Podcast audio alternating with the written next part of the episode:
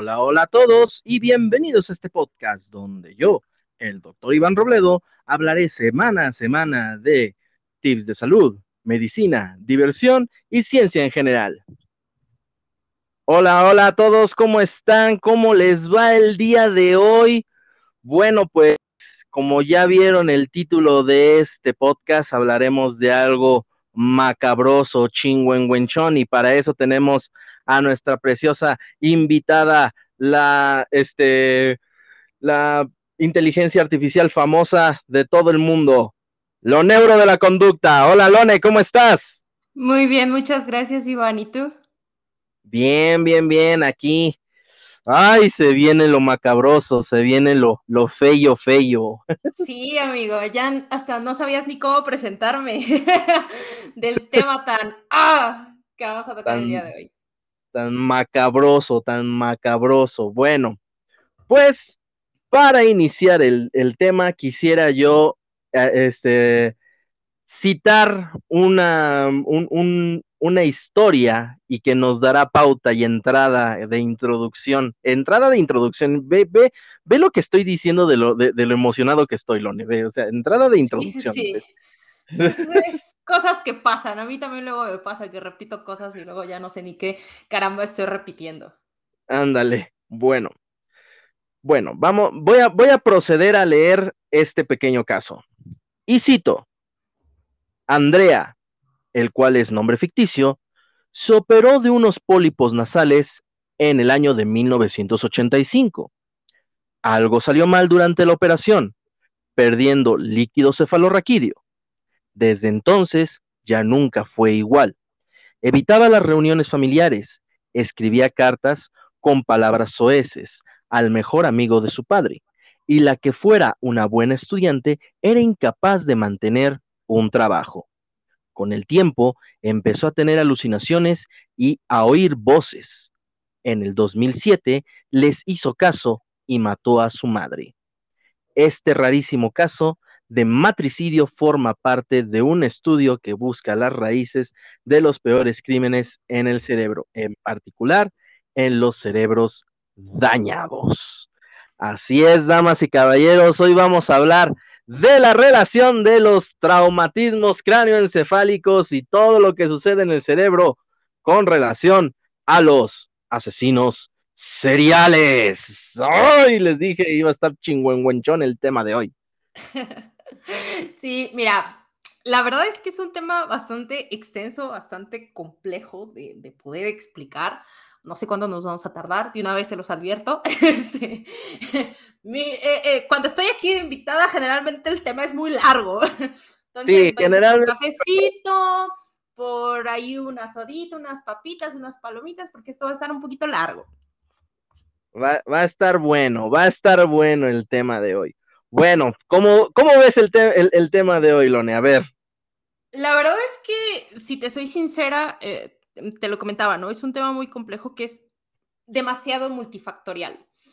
Eh, una de las preguntas que yo, por ejemplo, en, el video que, subí eh, hoy, les, les comentaba, ¿no? Este, eso, este tipo de, de situaciones van hacia muchas preguntas. La primera es, pues, y la más significativa, ¿nacen o se hacen? Ese, es como el, bueno, es que, ¿qué es lo que influye para que alguien se convierta en un asesino serial? ¿Qué es lo que influye, no? En, México hemos tenido muchos casos muy, muy sonados. Tenemos al caníbal de la Guerrero, tenemos a, este, a Juana Barraza, la Matevijitas. Eh, o sea, hemos tenido casos que, que han sido impresionantes, ¿no? Y, que la gente decía, es que eran gente que se veía normal. Entonces, ¿qué es lo que, ¿cuáles son los factores entonces que, que, que, la neuropsicología también se empezó a plantear, ¿no? ¿Cuáles son los factores realmente para poder empezar a ver estas conductas o qué es lo que despierta estas conductas, ¿no? Y entonces, eh, pasan muchos factores, se ven diversas investigaciones, empiezan a ver cuestiones de la moral, ¿no?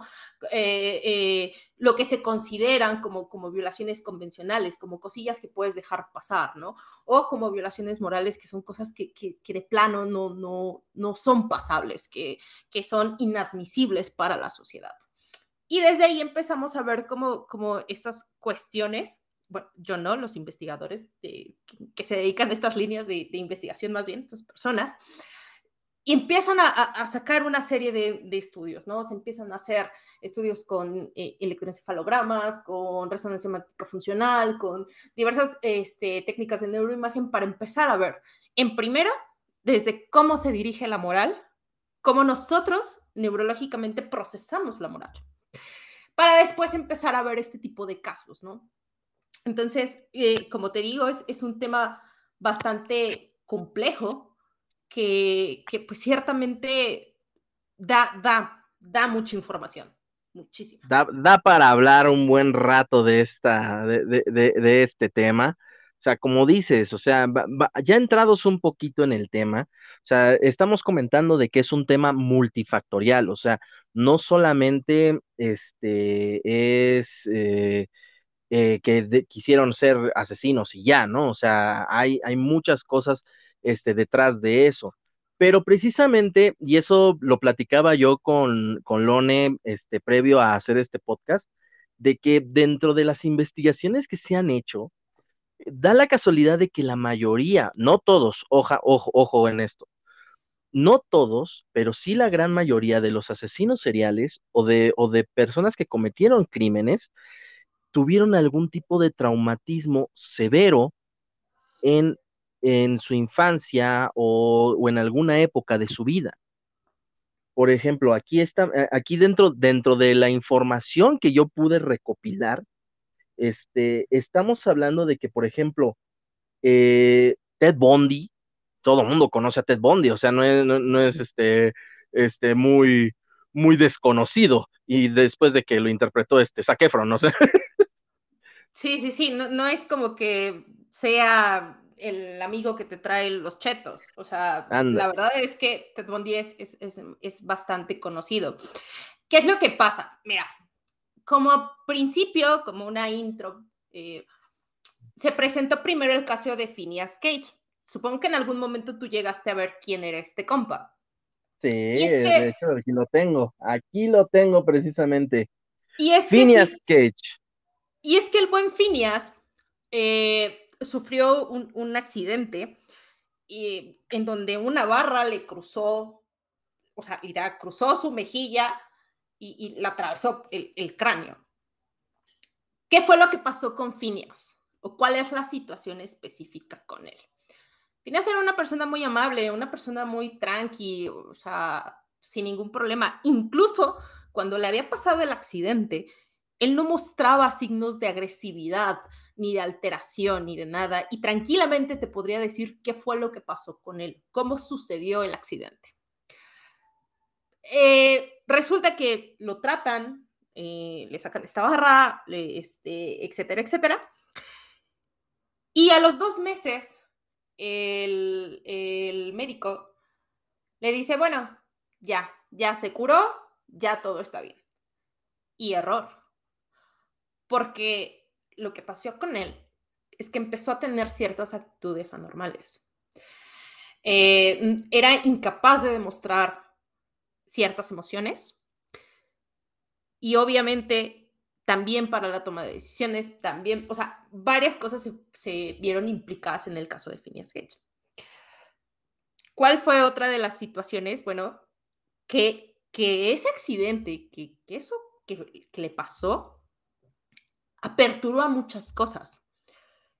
Una de las preguntas también, pues era la parte de la, la moral, de cómo nosotros vemos esto, ¿no? De cómo esta, esta regulación que hay en el cerebro se maneja en cuanto a la moral. ¿Cómo, cómo realmente la procesamos? Hay un procesamiento. Entonces, él dio la apertura para que vieran que una persona que era amable, que una persona que era educada y considerada, se volviera todo lo contrario. Básicamente él fue una pieza para empezar a ver y, que obviamente sirvió como, como influencia para que cuando empezaron a ver este tipo de estudios enfocados a este, asesinos seriales, se tomara en cuenta el caso de Phineas Gage. Porque él, como tal, no mató a nadie, pero sí sufrió alteraciones. Digo, Exactamente. pusimos exquisitos, pues ya a lo mejor ahí tú me dirás también qué partes este, se dañó, pero sí fue, fue un parteaguas el, el, el, eh, su accidente para empezar a ver este tipo de conductas.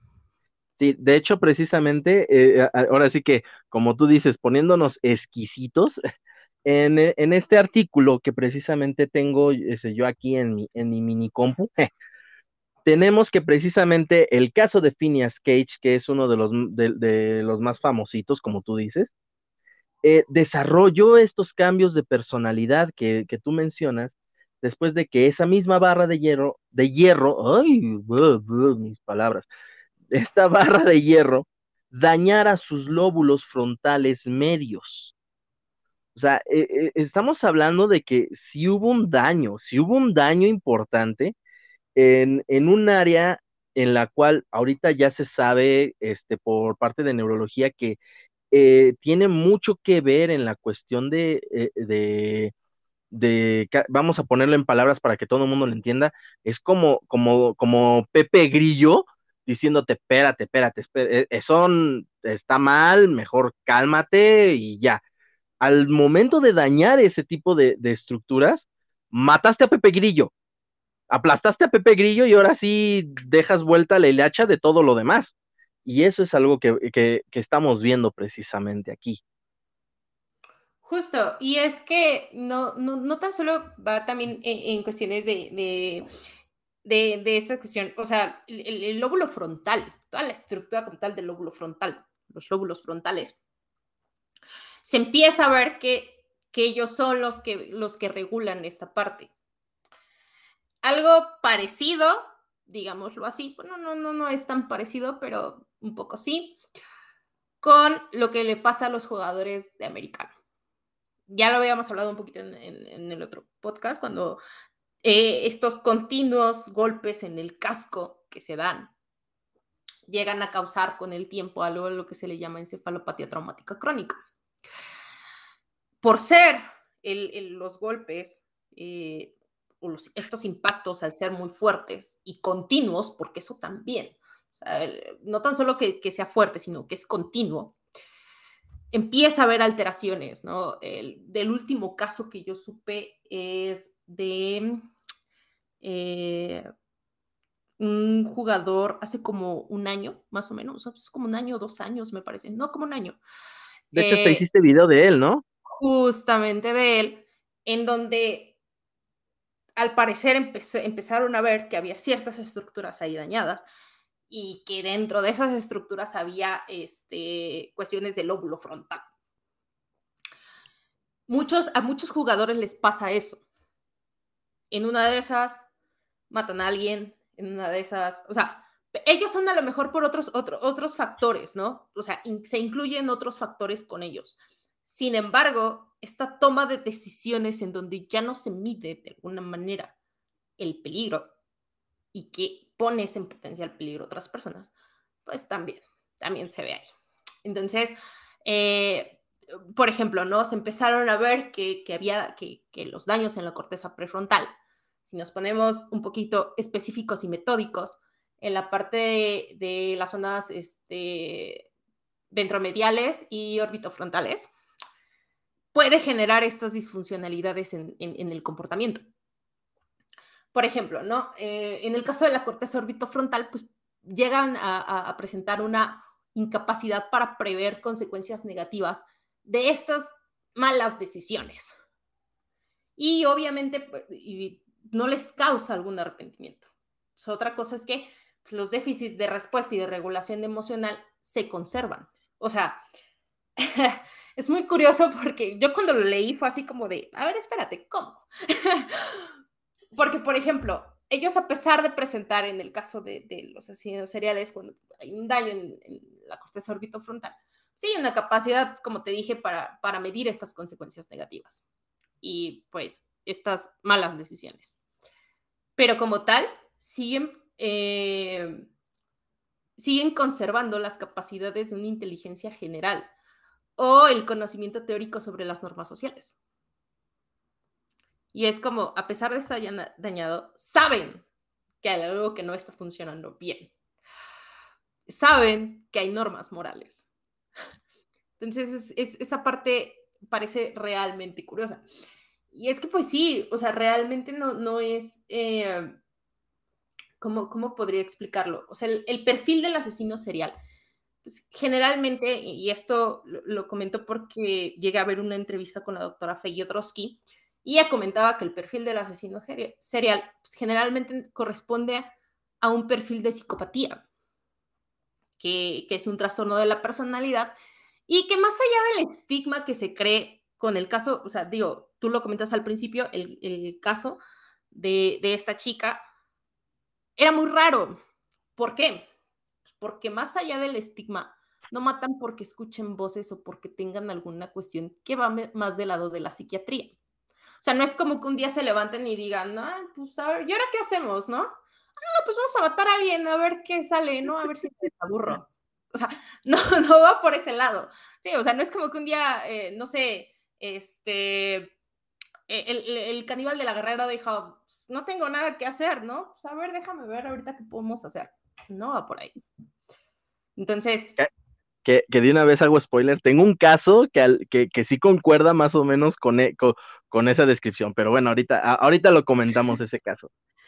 Sí, o sea, te digo, no, no, no es, o sea, no, no, no es esta parte en donde, pues a ver qué sucede, sino que desde muy temprana edad se dan estos pensamientos o estas fantasías.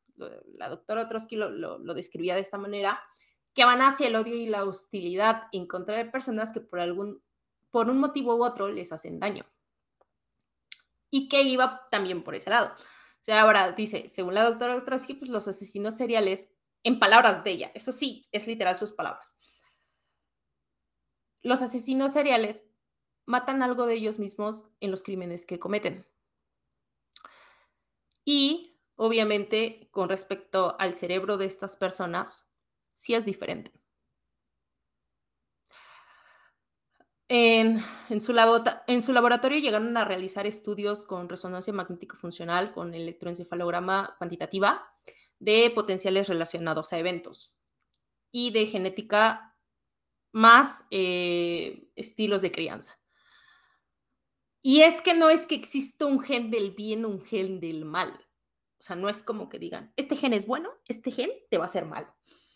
Tíralo para la basura. No. va más por eh, los genes que regulan la producción de ciertas enzimas y que estos a su vez regulan la cantidad de neurotransmisores cerebrales.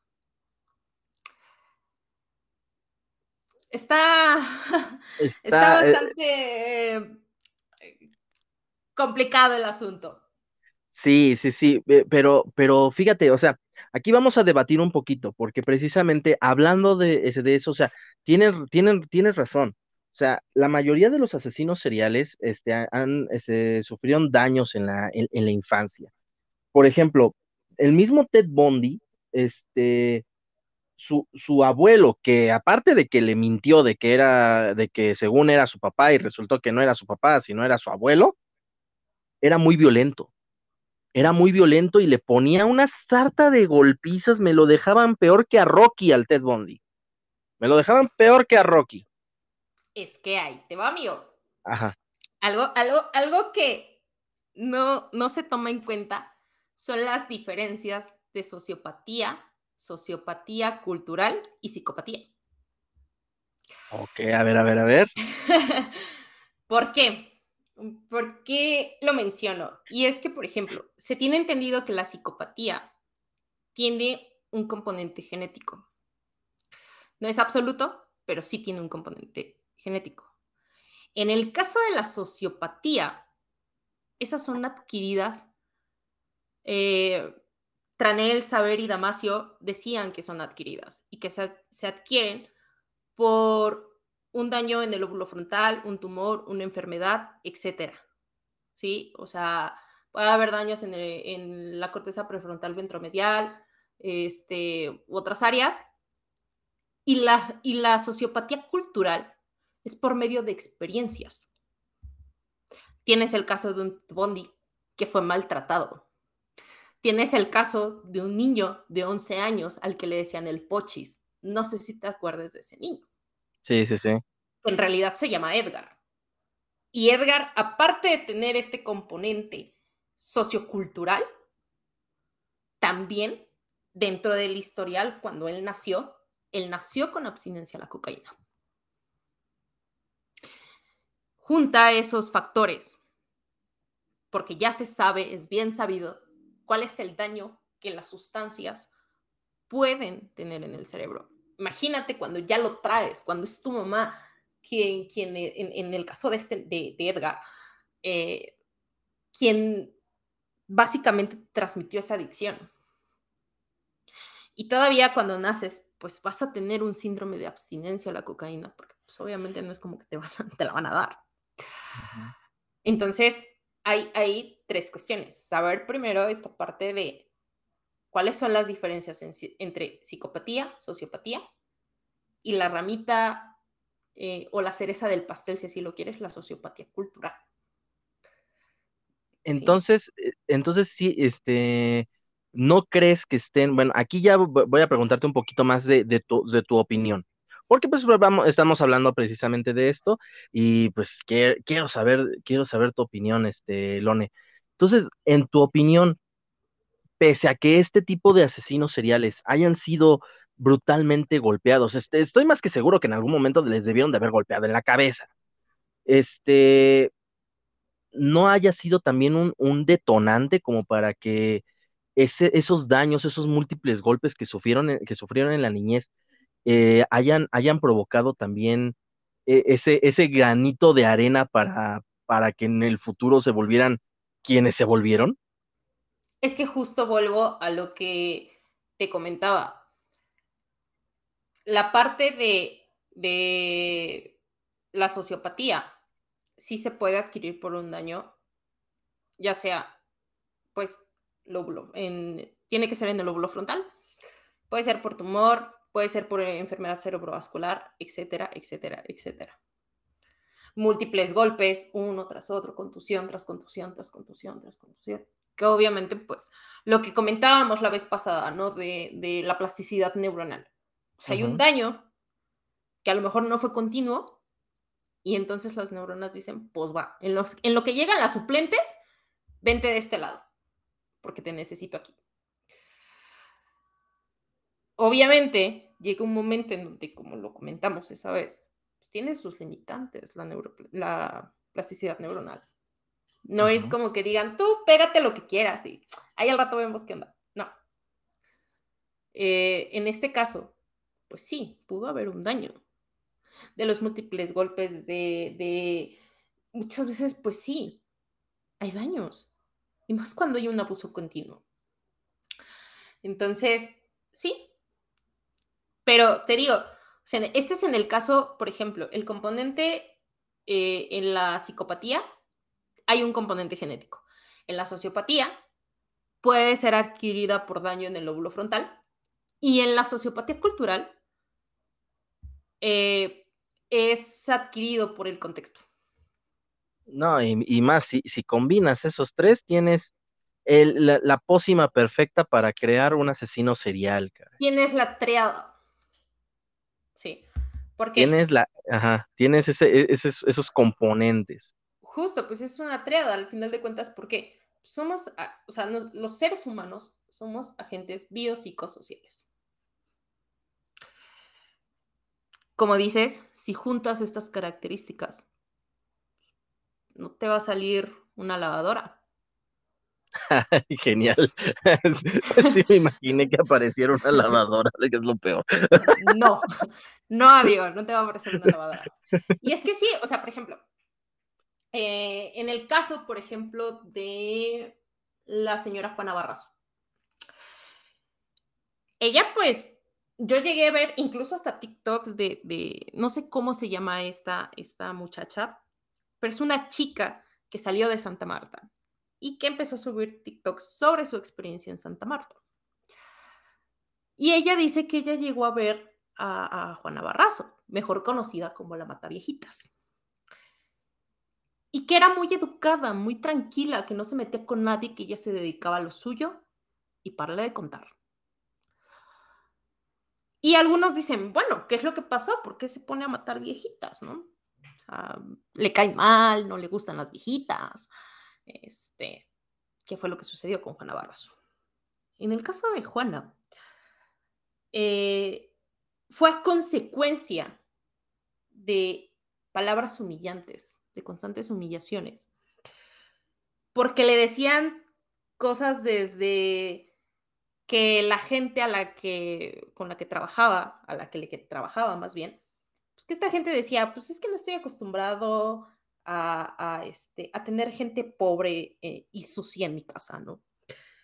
Eh, y que obviamente de ahí empezó a derivar este, este tipo de cosas, a través de humillaciones. Obviamente, si, si tú das con, con esto, pues, hubo gente hasta que le dijo que, que no sé si había pedido como cuestiones de su sueldo o algo así. Pues, le llegaron a, contestar así como de, así son las gatas analfabetas, ¿no? Este, quieren ganar demasiado dinero. O sea, son agresiones, humillaciones, abejaciones, si tú lo quieres ver así. Que le hicieron todo, todo, todo un, este, un, un cóctel psicológico eh, ese, para bajarle la autoestima, ¿no? claro. Y no tan solo bajarle la autoestima, es hacerla sentir mal consigo misma y a lo mejor hasta provocarle otras emociones, ¿no? Y que eso, pues fue el detonante para ese tipo de cuestiones. Obviamente, pues la señora cumple una condena. La señora fue llevada a la justicia. Y pues, eh, así pasa con muchos asesinos. De hecho, mira, te tengo este otro caso que igual comprende lo que estamos precisamente ahorita hablando. Y cito. Ricardo Leiva Muñoz Ramírez Creció en un hogar conflictivo y disfuncional en El Paso, Texas. Su padre era muy violento y le daba brutales palizas. Cuando se hizo más grande, convivió con su primo Miguel, apodado Mike Ramírez, un militar veterano condecorado de la guerra de Vietnam, y quien le contaba a Richard escabrosos detalles de sus crímenes de guerra le mostraba fotografías y le enseñaba técnicas para asesinar con sigilo. Este caso particularmente estoy hablando de Richard Ramírez, de Nike Stalker, el, este, el asesino este, silencioso de los, este, de Los Ángeles, Estados Unidos. Aquí se están cumpliendo este, varias de las triadas que estamos, que estamos, este, bueno, va, este, varios de las triadas, varios de los puntos de la triada que, estábamos, que estamos comentando.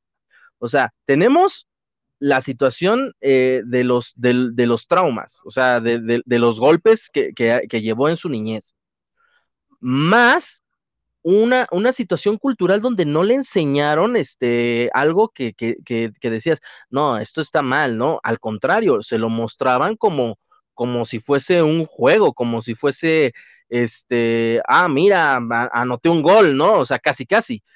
Y, y, y, esto provocó precisamente que se perdiera por completo esta, esta situación de moral, provocando precisamente que este asesino en, particular este, hubiese cometido los siguientes eh, asesinatos.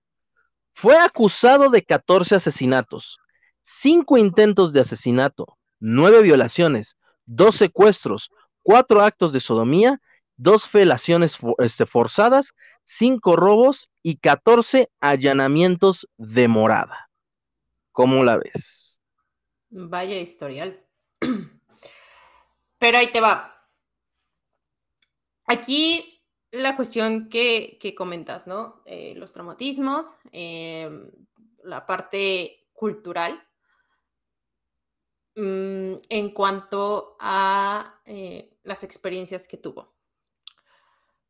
Aquí me voy a regresar como un poquito a la parte de las violaciones convencionales y las violaciones eh, morales.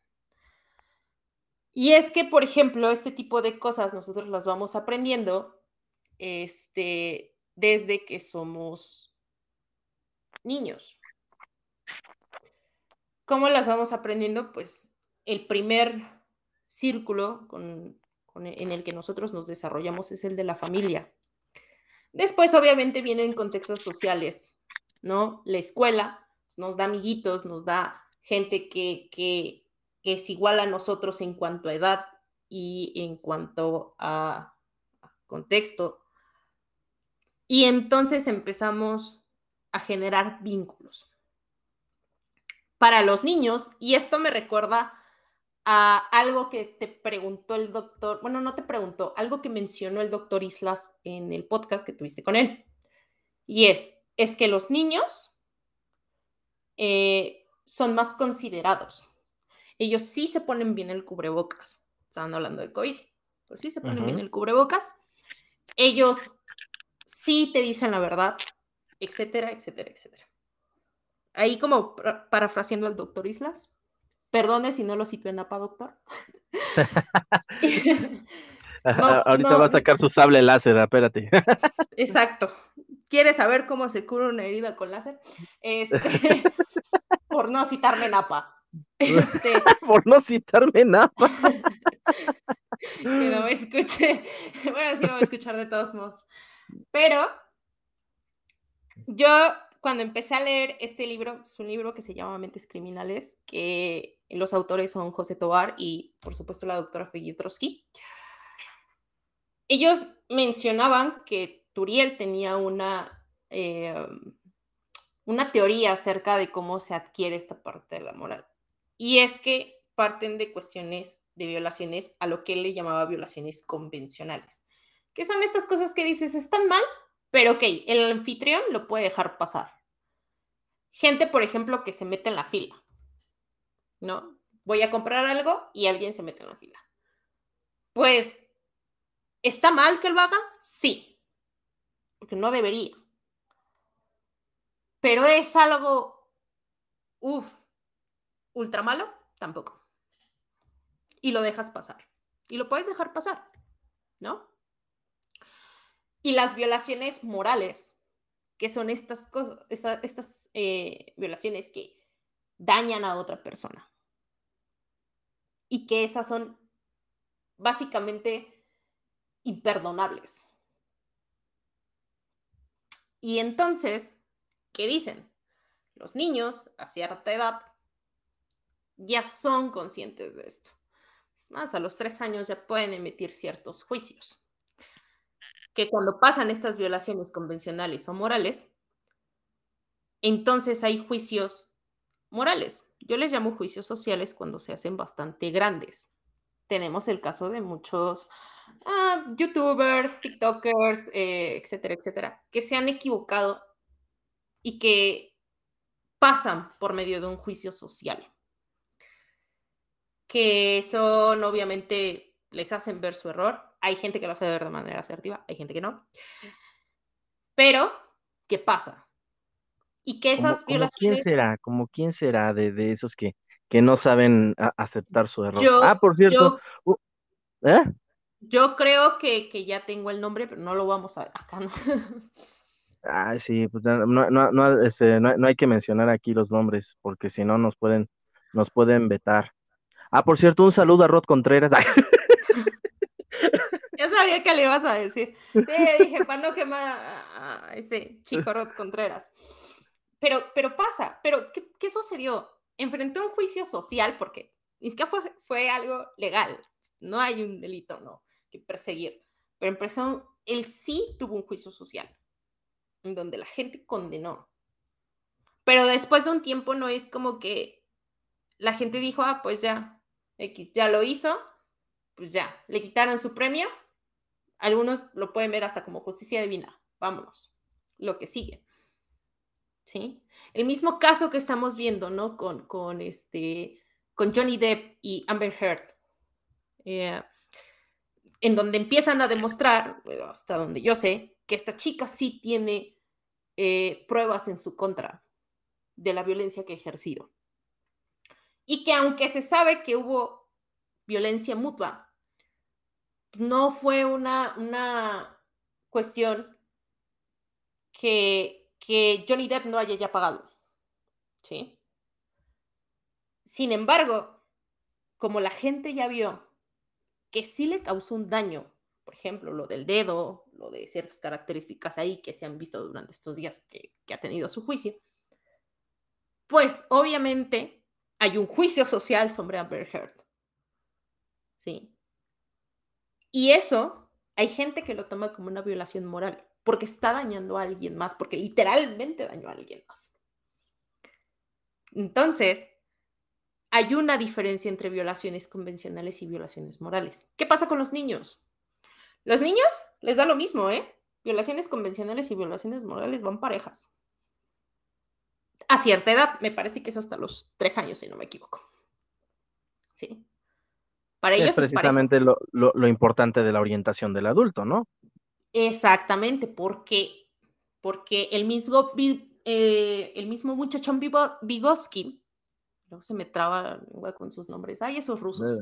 Estamos igual, estamos este igual, no te preocupes. Creo que, creo que ahorita en este podcast me, me, he trabado como 30 veces, te han dado cuenta, y, y aún así aquí seguimos. Así que tú no te preocupes, es la primera para ti.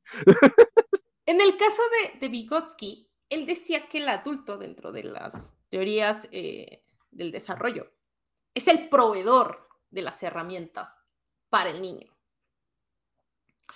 obviamente, si tú en los mismos medios ve que tiene que portar un cubrebocas, que tiene que lavarse las manitas y que tiene que después echarse gelecito para no enfermarse, el niño lo va a hacer.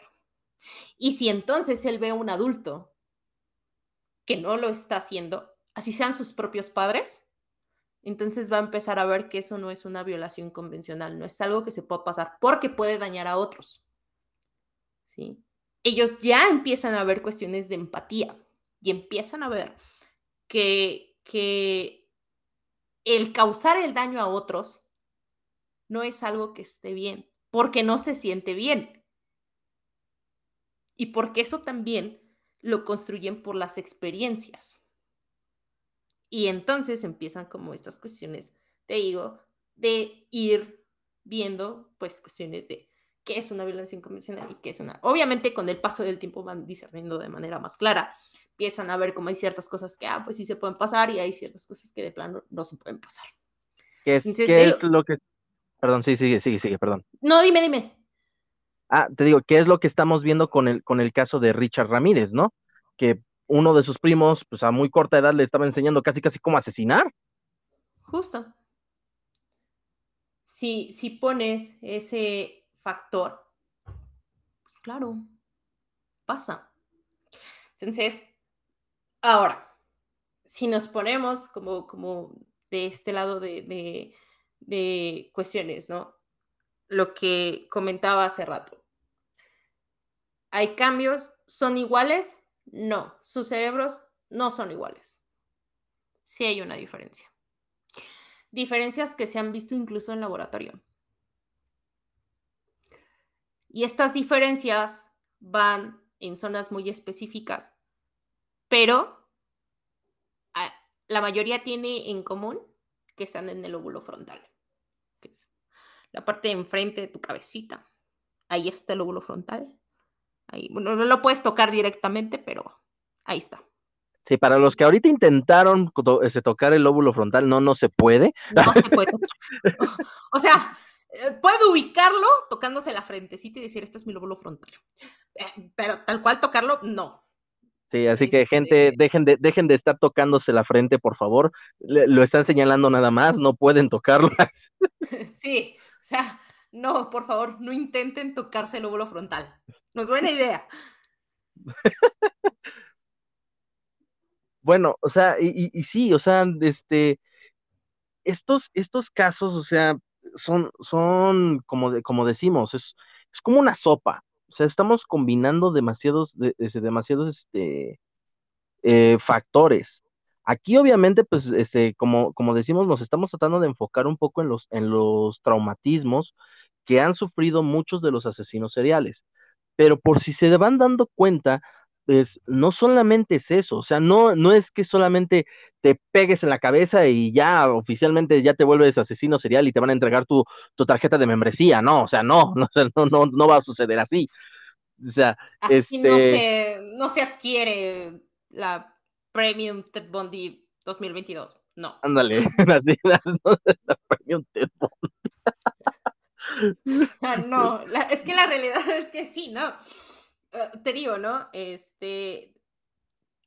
Hay, otra cosa, otro factor que a mí realmente me, me impresionó un poco porque, como sabes, eh, la parte de, eh, la neurobiología de la violencia, que es en donde se ve este tipo de, casos y donde se hacen este tipo de investigaciones en cuanto a, a criminales, en cuanto a este asesinos seriales, no es mi rama.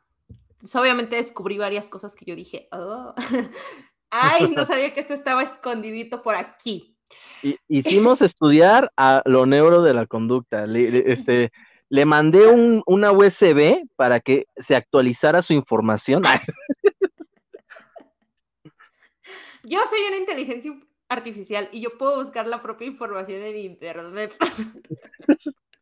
E, este, este, se descargó su actualización 2022. Eh, no, no, no, lo subiste a, la nube y entonces pues ya puedo buscarlo. Por ahí te va. Eh, es algo que también, o sea, lo comento así como muy rápido, algo que, que, este, que justamente hay personas que, que me dicen, la otra vez vi un comentario de, de Pechan eh, en, en el canal de Nanogabi, de, ay, entonces tú ayudaste a la creación del ONE porque seguramente el ONE tiene nanotecnología. Y yo con cara de, sí, y probablemente también tenga grafeno, como las vacunas. No, no es cierto, las vacunas no tienen grafeno. y así, ¿no? Por, este por, motivos de, de, divulgación correcta, ¿esto es un chiste? Esto es un chiste, sí. Sí, sí, sí, hay que aclarar que esto es un chiste. Ni yo ni las vacunas tenemos grafeno. Pero, este, y así, entonces es así como de, ok, vamos a ver las actualizaciones que vengan porque eh, esto, esto no, no está bien. Pero te digo, ya volviendo como un poquito al tema, eh, pasan como muchos, muchos criterios, ¿no? Como te decía, hay personas que desde temprana edad pues desarrollan pensamientos o, fantasías que van hacia el odio, hacia la hostilidad, que por algún motivo u otro les hacen daño, que, que es una continua que estamos viendo en los casos que nos estás presentando. Otro de los casos que me acuerdo, por ejemplo, de, de no es un asesino serial, pero eso, el único asesinato que, que cometió le bastó para eh, tener una fama bastante complicada de manejar. Es el caso de eh, Didi y Gypsy. No ah, sé esa no la conozco. Seguramente sí la conoces. Eh, es un caso que se da justamente en Estados Unidos, en donde la señora tiene a su hija y la, y la presenta como una chica pues, que básicamente tiene todas las enfermedades habidas y por haber y que eh, pierden todos los documentos de, que si ella estaba enferma este, en el huracán de Nueva Orleans, me parece. Este, eh, resulta que obviamente la niña empieza a crecer, empieza a tener cambios Y este, pues que obviamente empieza a querer hacer más cosas, ¿no? Pasa que pues, no podía hacer nada. Y su mamá la convence de que ella está enferma. Ese fue un caso de síndrome de Munchausen por poder. Al último, la niña encuentra un novio por internet y este novio le dice que también tenía como ahí eh, cuestiones. Le dice que él haría todo por ella y que no sé qué. Y entonces matan a la mamá. Es el caso de Gypsy y Didi Blanchard.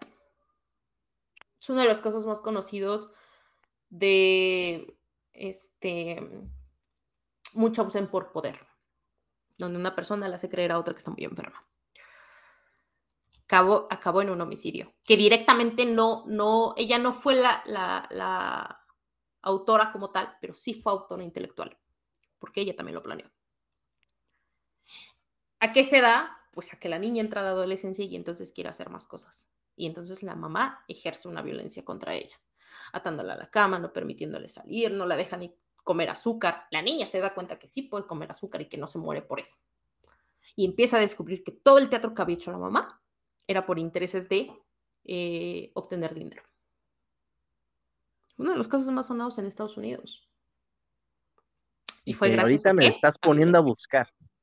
sí, de verdad, es, es el caso de, te digo que es el caso de Didi y este Gypsy Blanchard. Me parece que el caso de salió... Gypsy, Rose fue uno de los, ajá, Gypsy Rose fue uno de los más de los más famosos del mundo de lo que se conoce como síndrome de Munchausen por poder. Una forma de maltrato, ah, sí, porque hay que dar la definición aquí, chicos. Una forma de maltrato infantil en el cual el cuidador del niño, frecuentemente su madre, inventa síntomas falsos o provoca síntomas reales para que parezca que el menor está enfermo. Ay, hijos de su madre. Sí. Y no, y ahí te va un dato más perturbador. México presenta muchos casos de mucho ausen por poder, que no están documentados, y que no se les dé continuidad es diferente. Pero sí hay casos aquí en México de mucho opción por poder.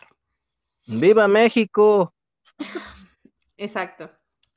Y entonces, pues obviamente te digo, eh, este, este caso de, de, Didi y de Gypsy Planchat, te digo, son como cuestiones que explotan, que pueden explotar y, que, pueden pasar, ¿no? Porque pues por un constante abuso.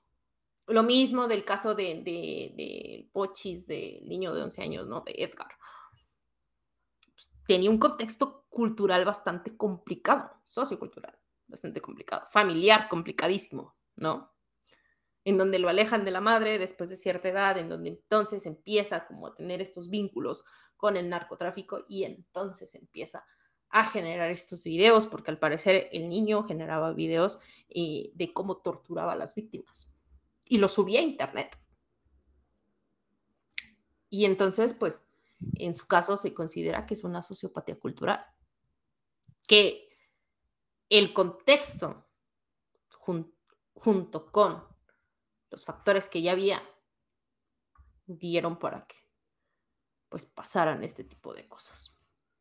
Y cabe resaltar que aquí no hubo ningún tipo de traumatismo, que es lo que estábamos hablando precisamente. O sea, que esa es la, diferencia y lo, que, y lo que estás comentando, ¿no?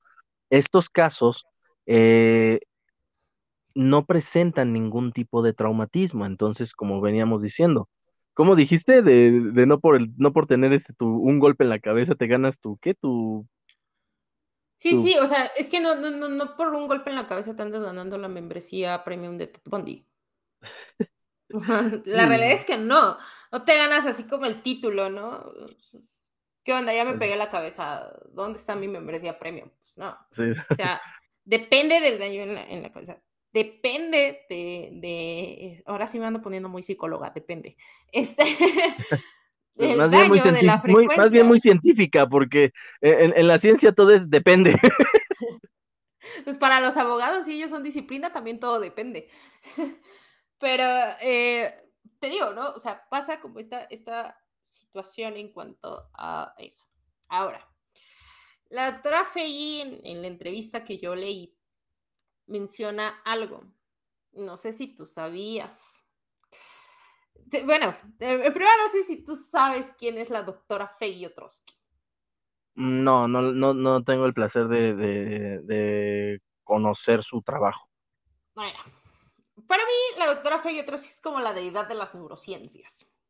No te estoy hablando de dioses, no te estoy hablando de deidades. Acá. Ájale. Maravillosa, maravillosa. Sus trabajos son una chulada. Es una mexicana que inventó, más bien que creó, no se los inventó, los creó. Los test de neuropsi y neuropsi breve, que son test que se utilizan justamente para empezar a ver si hay daños. Y con él se pueden detectar como algunas cuestiones que no estén bien, ya sea en personas ya mayores, en jóvenes, viendo como estos daños, ¿no? Y donde se ven diagnósticos por daño cerebral. Buenísima, buenísima. Su línea de investigación, pues es justo esto, ¿no? La neurobiología de, de la violencia. Ella me parece que es doctora en neurobiología y es psicóloga. Una, eminencia. O sea, la verdad es que no, no me cabría el tiempo para decir cuántas cosas ha hecho la doctora. Muy buena. Y eh, decía que, que ellos en, en, un laboratorio, por ejemplo, ¿no? Modificaron un gen específico que pudo producir ratones asesinos o un ratón asesino. Ah, hijo. Así de pesado está. Y no estamos hablando de la película de Ben, ¿eh, chicos? No. Parece algo sacado de la ficción. Sí, sí, sí, sí, o sea, apenas dijiste eso y me llegó el flashazo de memoria de la película Ben, la rata asesina, en serio, ahí me llegó ese flashazo de esa película, a ver, ¿cómo está? En el caso del ratón, lo que se le modificó fue la monoamino oxidasa o MAO-A. Por lo que las enzimas que regulaban los neurotransmisores como dopamina, serotonina y eh, noradrenalina, pues de alguna manera creó cambios. Y estos cambios predisponen al ratón a reaccionar de forma violenta y que obviamente puede modificar y alterar el cómo responde al ambiente. Sí, las reacciones violentas ante ciertos estímulos no amenazantes. Y es que ella aclara que aunque la agresión es inherente al ser humano y es parte de nuestra biología, la violencia se aprende. ¿Por qué se da? ¿Por qué? Y es que date, date cuenta como un poquito más, si lo profundizamos, y bueno, es que socialmente pues, no tenemos una educación emocional, no desarrollamos o no nos enseñan a desarrollar herramientas, ¿sí? Y, y por el caso contrario, sí se fomenta la violencia. Ahí tienes la cultura, la narcocultura. que enaltecen al narco. Sí, claro. ¿No? que vuélvete así, vas a tener poder, que vuélvete así, vas a tener esto, que vuélvete así, esto, pum, pum, pum, pum, ¿no? Y que eres intocable, básicamente. Entonces esa es la diferencia tal cual entre un, una persona que es, que bueno, que tiene una psicopatía y una persona que es sociópata o que tiene una sociopatía. ¿Cómo? Sí, o sea, este, estamos hablando precisamente de todos esos factores, ¿no? Entonces, ¿cuál es la diferencia tal cual entre un sociópata y un psicópata? ¿O es lo mismo? No son lo mismo. Es que, por ejemplo, en, en, el caso de la sociopatía, sí hay un componente genético. El componente genético o uno de los componentes genéticos es eh, alguna modificación dentro de la MAU. Ah, o monoamino-oxidasa. Que es la que comentabas de los ratones. Exactamente. ¿Por qué? Porque regulan este, neurotransmisores como la dopamina, serotonina, noradrenalina. Sabemos que, qué hacen esos neurotransmisores. Entonces, pues te digo, es cierto, sí, la, agresión es inherente al ser humano, porque pues, cuando optamos por miedo, podemos ser agresivos. Pero de eso, a ser violentos, la violencia también se, adquiere por contextos sociales. ¿Sí? ¿Por qué? Pues, porque a lo mejor en el caso que tú comentabas, pues nunca le enseñaron que, que, que estaba bien, por así decirlo, y que estaba mal. Enseñaron que la violencia es normal, normalizas, internalizas. Claro que se vuelve una conducta que se repite. ¿Sí? El, mismo caso, como lo comentábamos, ¿no? Jana Barraza. Humillaciones. Pues obviamente. Reaccionas violentamente. El caso de Edgar. Inclusive, no sé si, si a, ese grado también se puede incluir el caso de del caníbal de la Guerrero. Mm, sí. El daño que les hacía a las mujeres, ¿no? y, este, y, todo, y todo provocado por el daño que en su, en su niñez le hicieron. Justo. Entonces, pues te digo, y esto, eh, ya sé que lo he repetido muchas veces, pero esto que quede muy claro. La psicopatía tiene un componente genético. Las sociopatías, ya sea sociopatía o sociopatía cultural, son adquiridas. Sí. Y puede ser también causadas por daños en las estructuras cerebrales o por medio de las experiencias de todas esas experiencias de vida que han sido en contextos muy difíciles. Que en cierta parte a lo mejor esto también podría explicar el por qué la gente roba, mata, ¿no? Estas personas que, que tienen diversos factores bastante complicados en casa. Y que por eso, o porque hacen que normalicen la, la violencia, en, El Salvador, la otra vez me, comentaron sobre un caso de una señora que su hijo robaba. El muchacho salió a robar y eh, lo mataron. Y la señora argumentaba, para muchos fue como muy, ay, qué cínica, ay, qué... Eh, le decían otras cosas, ¿no? Pero eh, de que no, es que mi hijo nada más robaba, y ay, no, pues, no veía que, lo que estaba haciendo no era ni ético ni moral. No era moral. No lo veía. Sí, o sea, si, la persona que se supone que te está guiando no tiene esa moral, pues cómo esperan que le enseñen esa moral a, a ese niño, ¿no? ¿Y por qué a lo mejor no la tiene? Pues porque la normalizaron en un contexto en donde eso está bien. ¿Sí? y, justamente el, por qué la importancia de establecer como estas cuestiones sociales, morales, éticas en la infancia. Sí. Hay padres que yo lo he llegado a ver un poco más de cerca, apartándonos como un poquito, y es los padres que dicen, luego te lo compro, ahorita venimos y te lo compro. Y no lo hacen. Y entonces, de alguna manera, ¿cuál es el mensaje que le estás dando al niño? Pues que yo te puedo prometer algo, de que te lo cumpla, pues quién sabe, ¿no? O estas cuestiones en cuanto a, dile que tienes tantos años, ¿no? Cuando vas a pagar un lugar solo por ahorrarte unos pesos. Mm. Y no, no estoy tomando en cuenta a lo mejor el factor socioeconómico, sí, pero por ejemplo, ¿no? Eh, eh, la parte de, pues es que diles que tienes tanto, ¿no? Estás normalizando el mentir, ¿no? La normalización de la mentira. De, ah, pues yo puedo engañar a alguien, así. Son esos pequeños mensajes que tú vas dejando en los niños, en las infancias. Y entonces, por eso, pues, cambian, obviamente, ciertas cosas. Ah, tenemos, y hablando un poquito también de eso, lo que comentábamos de que se fomenta la violencia en vez de el desarrollo de herramientas emocionales. Este clásico mensaje hacia los niños de, pues es que si te pegas porque le gustas. Eso se ha dado hace bastante tiempo. ¿Cuál es el mensaje? Si tú violentas, es porque quieres a alguien.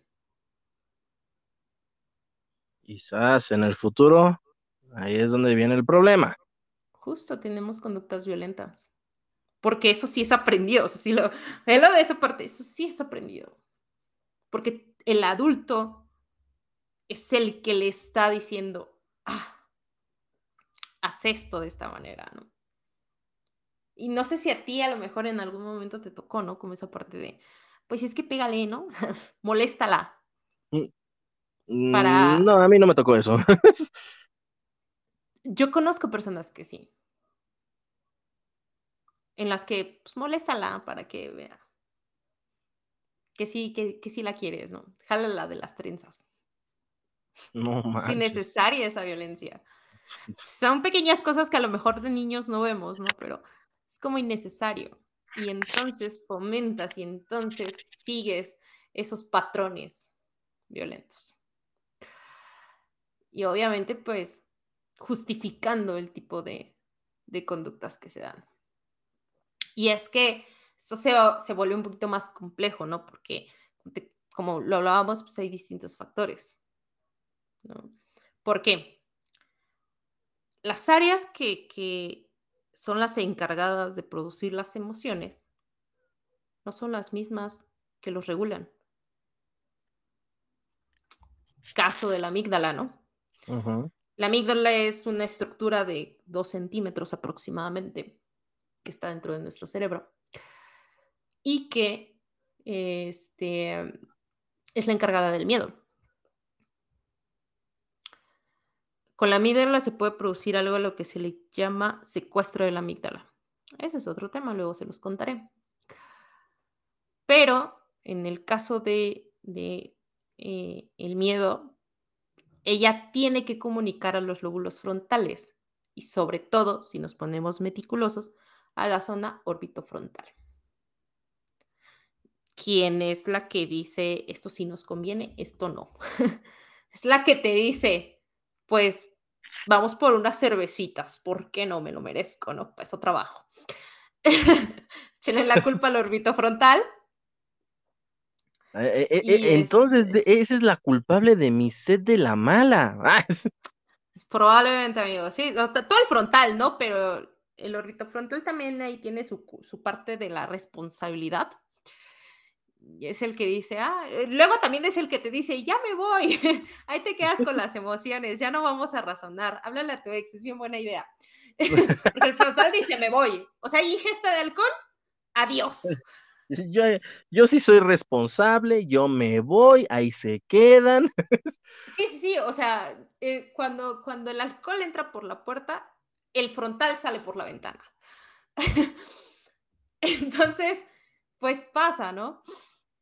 Eh, pero, pues, hay, si no hay una buena comunicación entre la zona orbitofrontal o el, lóbulo frontal, si lo hablamos de forma más general, pues obviamente pueden salir y salen estas personas que son capaces de asesinar, aparentemente sin razones. Aparentemente, porque ya lo hemos hablado y ya dentro del tiempo que desde que iniciamos, hemos visto que sí hay factores, pero que aparentemente, que nos hacen creer que no. Y pues se tiene entendido que no hay un patrón que relacione al asesino con la víctima o víctimas. Sin embargo, es muy complicado arrestarlos. Y por lo complejo que es arrestarlos, pues se cree que no hay muchos. Pero ¿por qué en sí es complejo arrestarlos? Por la manera en cómo se manejan. ¿Qué pasó, por ejemplo, los, tres casos que hemos estado exponiendo desde que empezamos, ¿no? El caso de Edgar, el caso de Juana Barrazo y un poquito el caso del caníbal de la Guerrero. Tienen que tener ciertas equivocaciones para que sea muy notorio para que sean obvios. En el caso, por ejemplo, del caníbal de la Guerrero, no sé qué fue que sucedió, qué fue lo que sucedió, perdón. Ah, me parece que fue porque alguien se preocupó por la persona con la que él salió y ¡pum!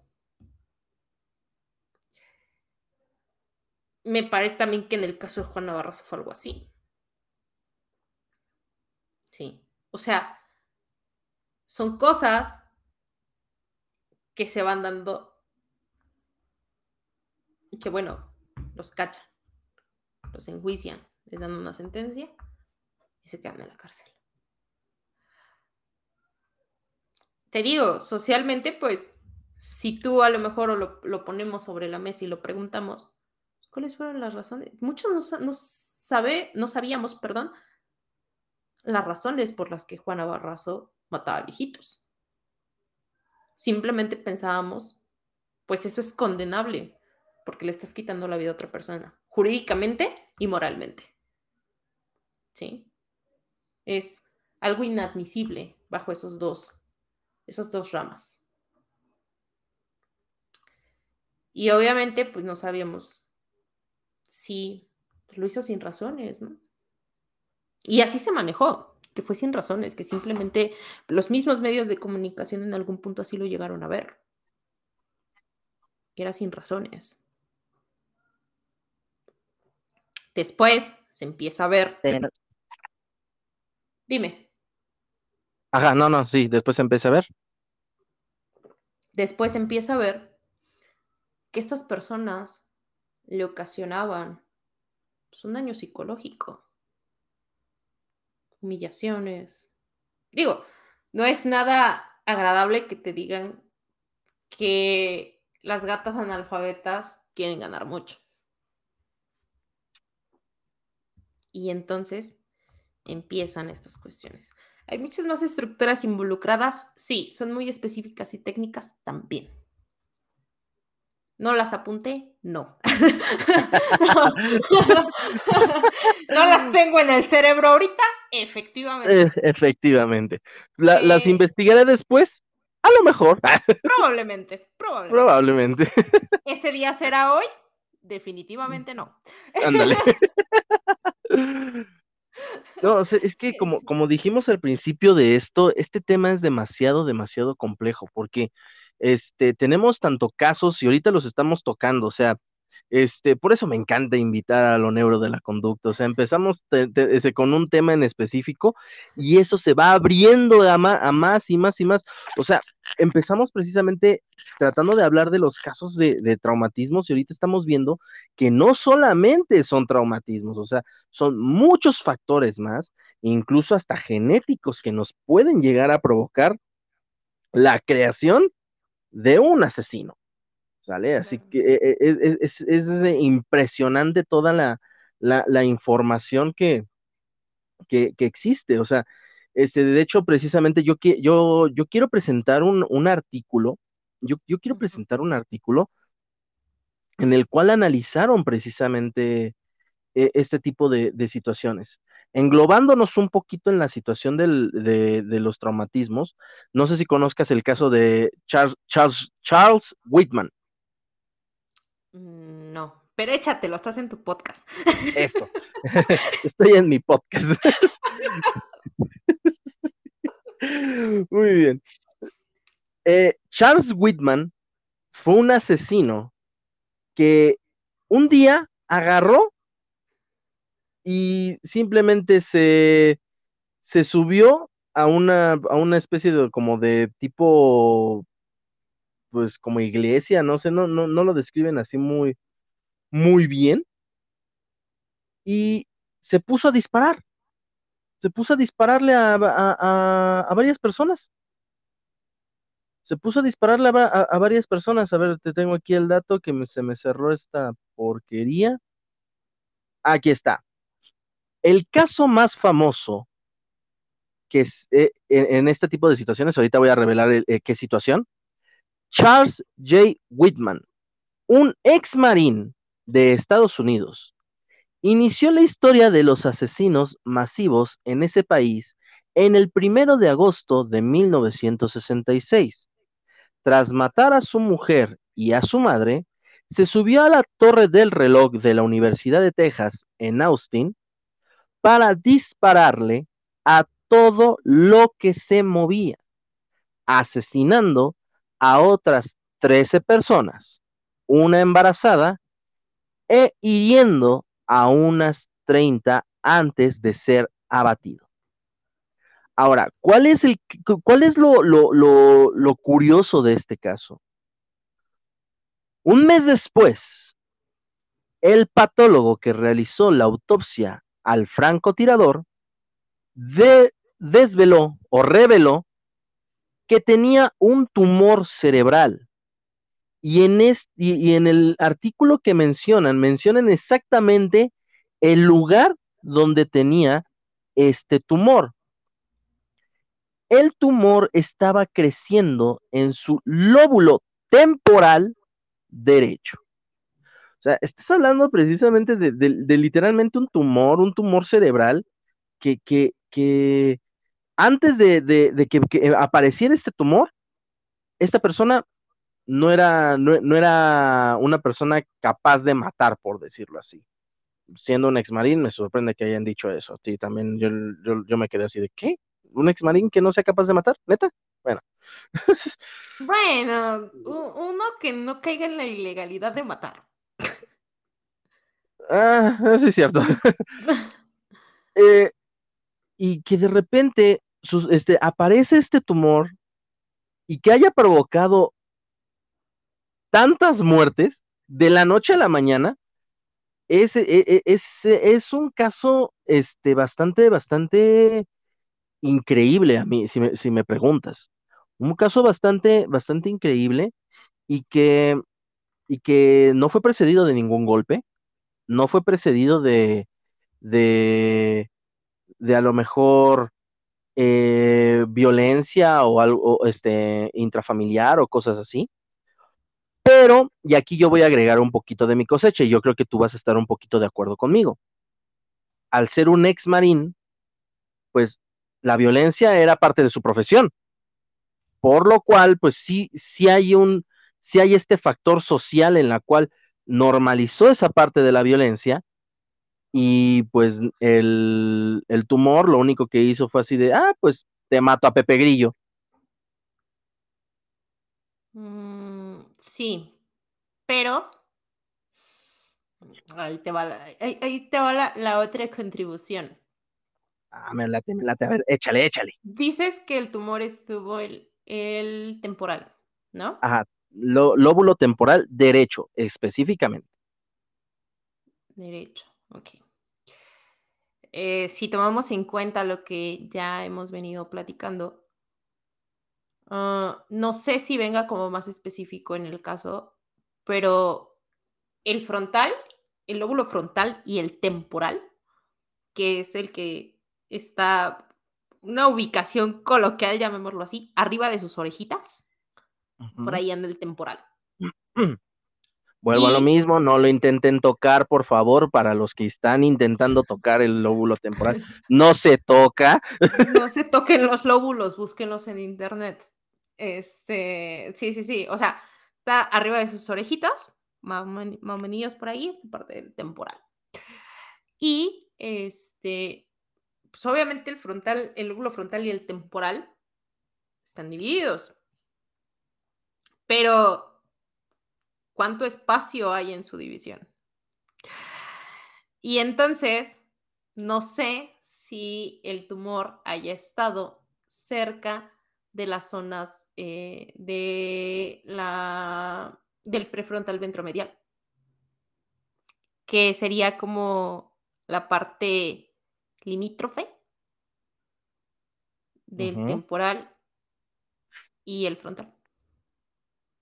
Mm, Porque entonces regresaríamos un poquito a lo que te comentaba de esta parte de, del sociópata cuyo pues, daño es adquirido por tumor, que fue algo de lo que dijimos, pudo haber sido por ese lado. Digo, no he visto el caso, de, de antemano les digo que si me equivoco no he visto el caso, yo solo estoy eh, eh, comentando, aquí dando diagnóstico diferencial, si así lo quieren ver. Pero por, por lo que se comenta, ¿no? Un tumor. Sí, sí, sí, o sea, para, para, para los, los puristas que les gustan los, los, asesinos seriales, o sea, sí, estamos hablando de asesinos seriales, pero estamos hablando de, de la cuestión este, fisiológica, fisiopatológica, biológica, o sea, estamos hablando, no estamos hablando de un, de un caso en específico, estamos hablando de muchos casos y de, y de sus, sus comunes denominadores entre todos. Así que no, no se me pongan muy puristas, por favor. Sí, no, y aparte para que la rato me digan, no, es que esa zona y, o sea, lo digo como a priori, el tumor pudo haber estado entre el temporal y el frontal, por la zona prefrontal ventromedial. Lo que obviamente desataría pues bastante esto. El contexto social también de alguna manera, no es como tal que normalicen ellos la violencia. Sería más como esta parte de el bien común, que es otra de las cosas que, en su momento se, se comenta, ¿no? Eh, con estos dilemas morales, ¿a cuántos prefieres salvar? ¿Y a cuántos, pues, piensas eh, matar por el bien común? Y lo ven así. ¿Por qué? Porque estás protegiendo a gran parte de la población, de unos cuantos que son quienes les quieren hacer daño. Entonces, no es como tal una normalización de la, de la violencia como los otros casos, pero es más como una justificación de la violencia. Y entonces, pues te digo, el mismo caso que comentábamos al principio, el buen Phineas Cage. Era una persona bien tranquila, era una persona, sí, pero empezó a tener rasgos de una persona grosera. Y que, ¿por qué? Porque una barra la atravesó de la mejilla hasta el cráneo, dañando ciertas partes del cerebro. ¿Qué fue lo que sucedió? Pues que estos daños eh, no fueron vistos, llamémoslo así, por el médico, que él dijeron, ah, está vivo, eso es lo que cuenta, vámonos. Mm. Y entonces, pues obviamente no vieron que, oye, pero pues es que ya no es el mismo, ¿no? como, me lo cambiaron. Sí, claro, me lo cambiaron, ¿no? Ahorita, hablando de esos de, me lo cambiaron, mis papás están viendo una, una telenovela que, que, se llama El cuerpo del deseo. Y, yo, y, ahorita que estamos viendo eso, yo fue así de, mm, y si realmente es, e, e, eso no, no fue por una posesión de un alma y simplemente fue un daño cerebral que lo hizo pensar como otra persona. Pues puede ser, o sea, eh, no te creas, digo, para nombrecito de la novela que se avientan, ¿no? Se avientan unos nombres que digo. Sí, el, cuerpo del deseo, ay Dios. Cuánta imaginación, ¿no? Sí, sí, sí. Y el fantasma dijo, ay, ese es el cuerpo del deseo, jalo. Y así. Jalo. pero, pero la que siento digo aquí es, un poquito más que nada como, como esto. A priori lo que te puedo decir es, puede que el tumor haya estado ahí y que eh, pues haya dañado también parte del, frontal.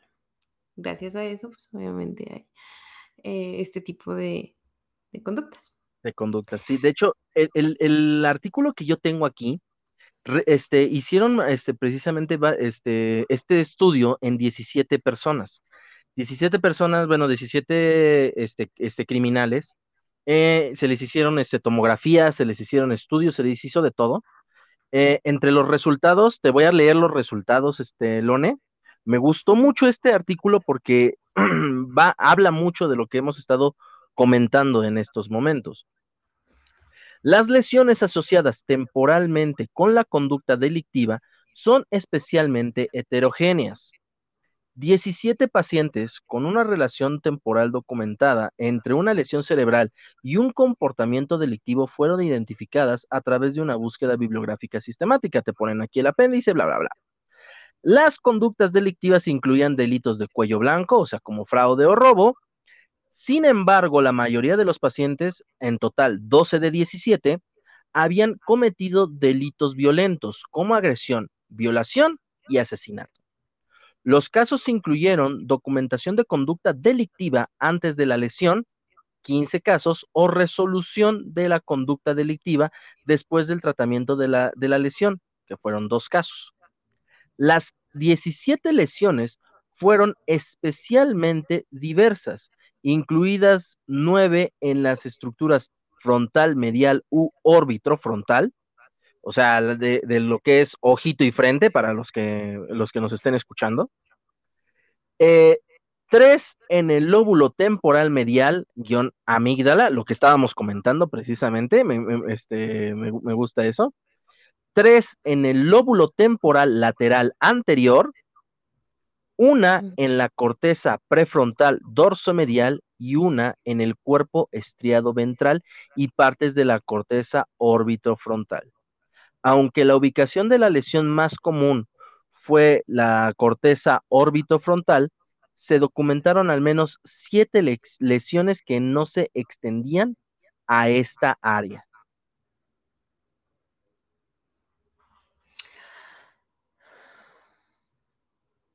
Y eso fue el comentario de lo neuro. Ah.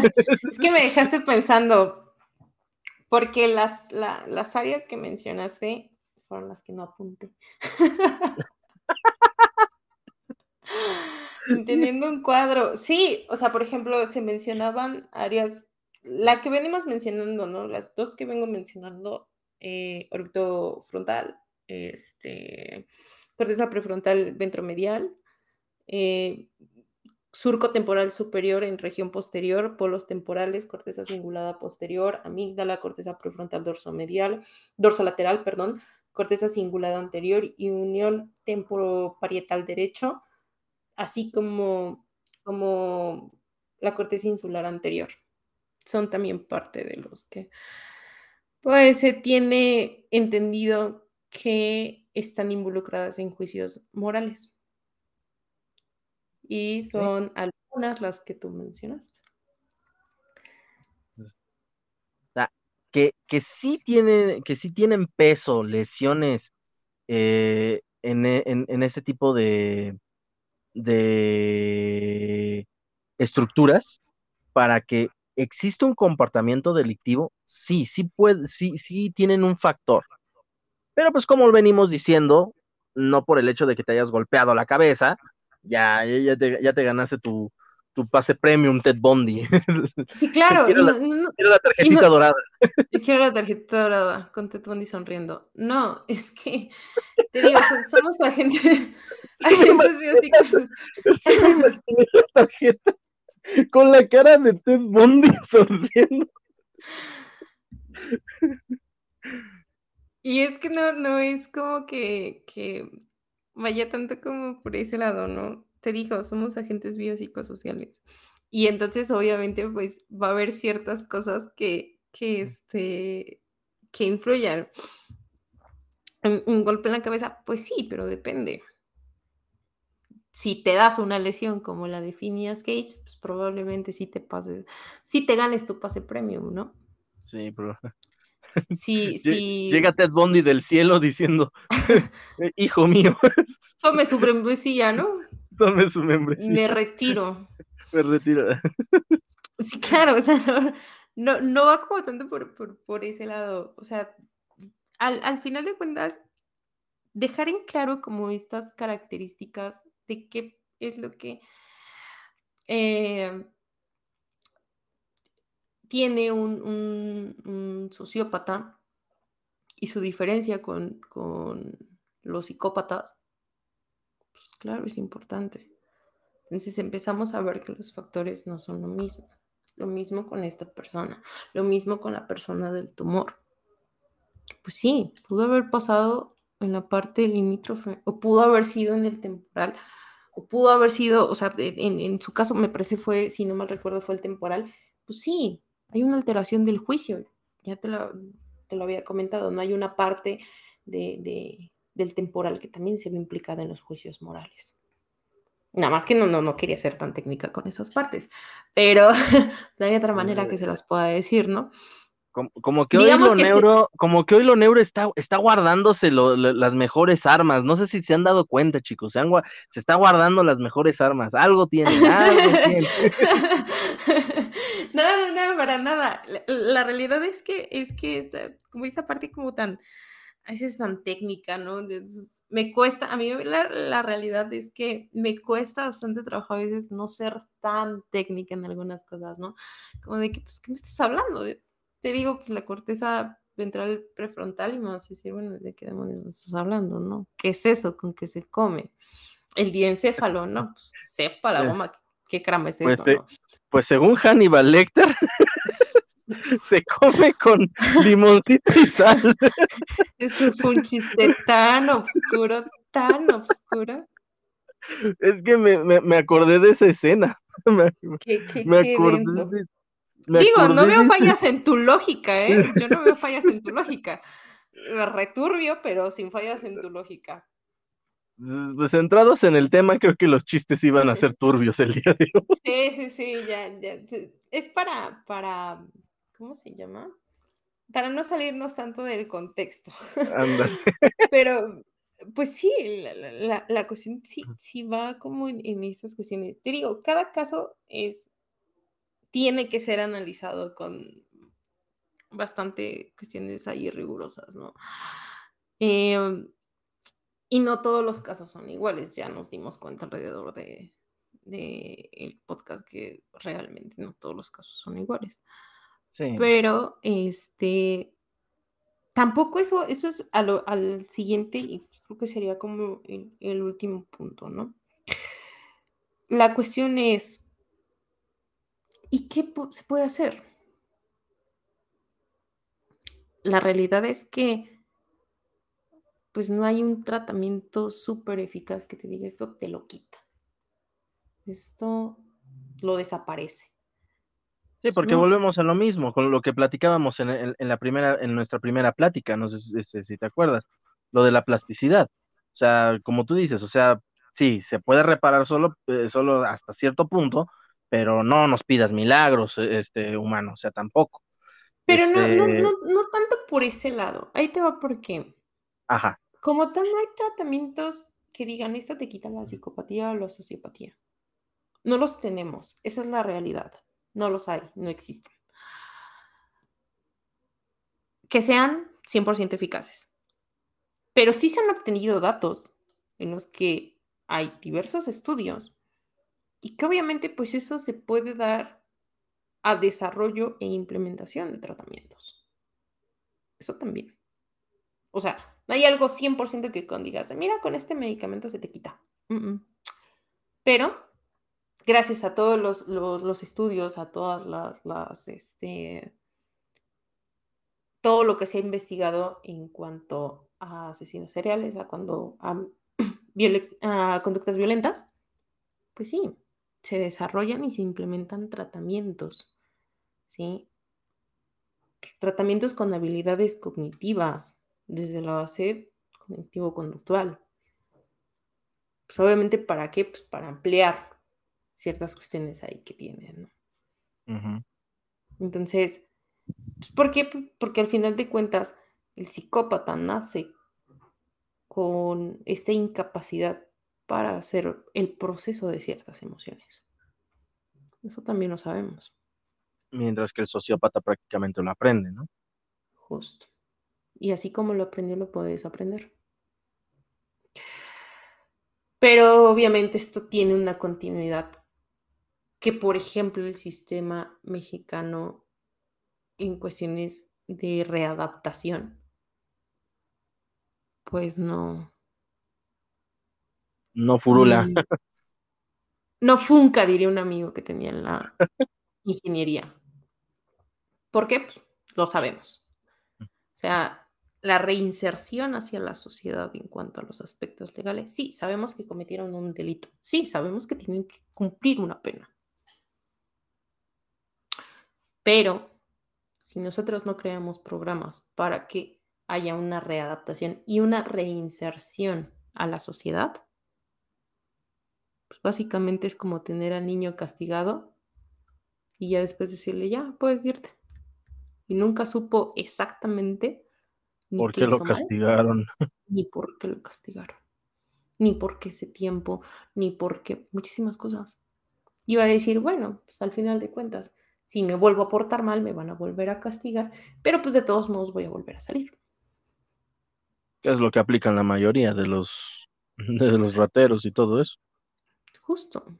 De esta cuestión delictiva, ¿no? De estas personas que, que delinquen. Y es que es un problema tan multifactorial eso también. ¿Por qué? Pues porque obviamente las cuestiones en, cuanto a los círculos en donde se desarrolla de la familia. Echarle eso también, pues si hay antecedentes ahí en cuestiones de, este, biológicas, ya otro, otro, otra este, frutita a la canasta.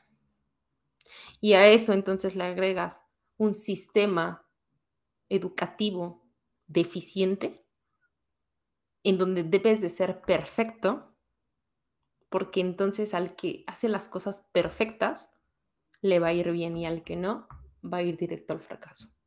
Y si no tienes redes de apoyo como la familia y los amigos, ya bailaste. Y entonces estos factores se van juntando y se van juntando. Y si tienes también un contexto social en donde eh, el delinquir se ve como algo que está bien, el delinquir es lo único que te puede sacar adelante. El delinquir es lo único que con lo que vas a estar bien. Porque si delinco y entonces si tengo un arma en la mano me van a respetar. Y en edades más vulnerables, como lo es la adolescencia, te digo, son problemas tan multifactoriales que no, si te pones a analizarlos de manera más, más eh, meticulosa, entonces empiezas a ver que no nada más es este fallo, ¿no? Y entonces, ok, ya delinquí. Y entonces me van a meter, me van a meter a un lugar. Sí. Y luego, de todos modos, voy a salir. Voy a seguir delinquiendo. Porque no hay programas que realmente sean funcionales en cuanto a, esas dos, a los dos aspectos de, de, de readaptación y reinserción. Y por eso tenemos, eh, eh, y a eso súmale todavía, porque esta suma es muy grande, que tenemos a mucho presunto culpable. Mm. Que tenemos a gente que ni la debía ni la temía y tristemente estuvo en el momento equivocado. Y que muchas veces, a veces dicen, es que hay, hay personas que delinquen, son culpables. Sí, gente que dice, pues debe de haber una pena de muerte. En primera, Jurídicamente en México no se puede ni se podrá nunca la pena de muerte. Jamás. México tiene tratados en los que Estados Unidos no está. Por eso ellos sí pueden tener la pena de muerte. Nosotros no. Aunque, así se las prometan. Eh, no quiero balconear al Partido Verde, pero... Eh, eso, eso, ya está pero ya que estamos, pero ya que estamos aquí, pues ellos decían, ¿no? Pena de muerte para tal. No se puede. Hay tratados internacionales que México no va a romper simplemente por, este, por imponer penas de muerte. Y tenemos a tanto presunto culpable que tristemente pues, no sabemos si realmente son o no son. ¿Por qué? Pues porque el mismo sistema o quienes se encargan de ejercer esa justicia pues no tienen la preparación que deberían. Y no le tiro, de verdad que no, que no es nada personal, no es nada contra la persona, es contra el punto. ¿Sí? Y es que es eso, no están lo suficientemente preparados. Desde el MP que te toma la declaración hasta el juez. ¿Sí? Que están ahí por diversos motivos. No me voy a meter en eso. Pero pues que obviamente suman a toda esta ecuación. Y le suman pues obviamente su granito. No sé si en algún momento tú has visto, esto ya es un poquito desviándome del tema, pero has visto un documental que justamente se llama Presunto culpable. Sí, no lo he visto completo, pero sí, sí, sí lo conozco. Es el caso del muchacho al que lo acusan de haber matado personas, cuando él no fue. Se van a tantas instancias, se van a un chorro de cosas y resulta que no más. Eh, y justo por eso se pide que haya un sistema jurídico más em, transparente, llamémoslo así, más ágil, más... Y entonces es cuando se empiezan a ver también lo de los juicios orales, que es lo que empiezan a meter en la Ciudad de México, fue uno de los precursores para, para que se hiciera lo del caso de los juicios orales, que son juicios parecidos a los que se dan en Estados Unidos. ¿Qué es lo que sucede con esta parte de los juicios orales? Pues sí, es que tienes que presentar pruebas. Y muchas veces esas pruebas se omiten. Desde el Ministerio Público que te dice, es que no sé qué. La revictimización en el caso, por ejemplo, de muchas mujeres. Tú tuviste la culpa, tú esto, tú el otro, etcétera, etcétera. Juicios sociales innecesarios. ¿Sí? Pasan como muchas cuestiones ahí y entonces empiezas a ver que no puedes implementar pena de muerte en primera, no se puede. Hay tratados internacionales, México no los va a romper. Y, en segunda, no puedes establecer ciertas sentencias. ¿Por qué? Pues porque la carpeta está hecha patas para arriba. Porque se cambian declaraciones, porque hay contradicciones, porque eso, porque lo otro. Y porque el MP, quién sabe qué diablos puso, ¿no? Y, en, y en, la, en el mismo documental del presunto culpable, la secretaria que está ahí le dice básicamente que es su chamba culparlo. Mm. Y entonces ya no, ya no confías como ciudadano en un sistema jurídico que más allá de ayudarte te revictimiza y peor, te echa la culpa.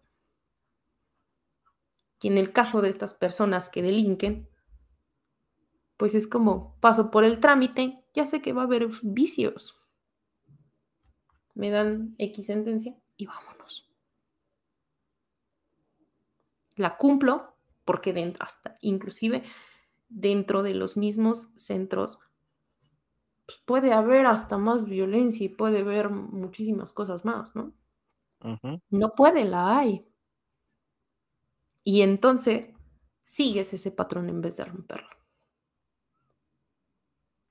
Lo que vuelve más complicado el tener esos programas, pues a lo mejor yo puedo tener o, se pueden crear eh, eh, tratamientos, ¿no?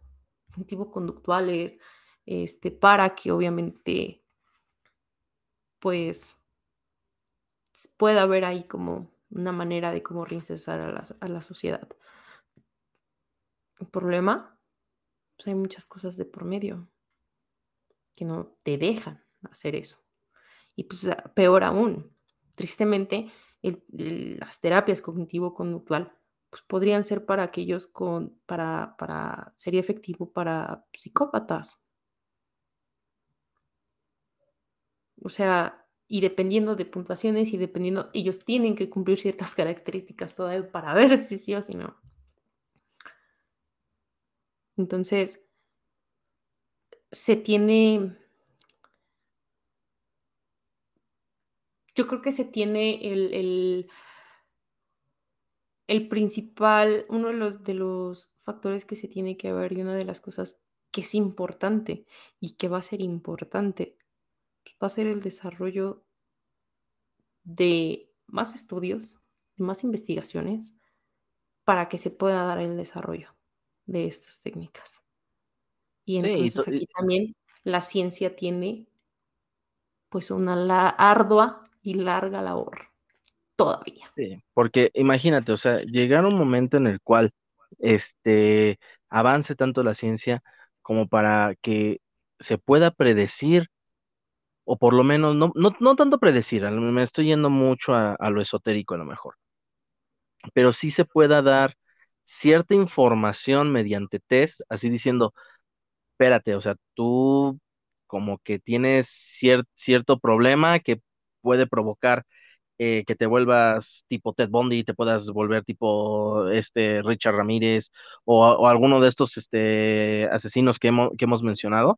Espérate, a ver, te me vas para allá, empiezas a este, tener terapia, empiezas a tener ese, tu tratamiento para evitarlo, ¿no? O sea, bueno, eso infiriendo un poco y yéndome muy a lo, a lo, este, a lo fantasioso en ese, en ese sentido. Es que sí, en, te irías como a esta parte de un tanto un pensamiento mágico, si lo quieres llamar así. Exactamente. En donde, no, pues mira, se puede hacer, pues sí, pero como ya lo habías comentado, ¿no? De alguna manera, pues eh, es difícil poder tener a, a, estas personas detectarlas, ver, porque pues, no es como que digas, ah, ya te vi, eres asesino. Pues no. Sí, o sea, volvemos, a, volvemos a los casos, o sea, simplemente el mismo Ted Bundy, creo que se tardaron años en atraparlo, o sea, y, y ve, aquí está, en, de 1974 a 1978, o sea, cuatro años en total se tardaron en agarrarlo. ¿Y por qué? Porque esta persona, o sea, era, era, una, e, era un asesino que, que, que tú lo veías, tú platicabas con él y realmente era, e, era una, un amor de persona. Y resulta que, que por dentro era lo peor de lo peor. Sí, claro, o sea, te digo, pues es que no es como, no es como que haya un, este, pues, características, no sé, fisiológicas o, este, que te digan, ah, él, él sí se ve, él no se ve. Pues no. ¿Sí?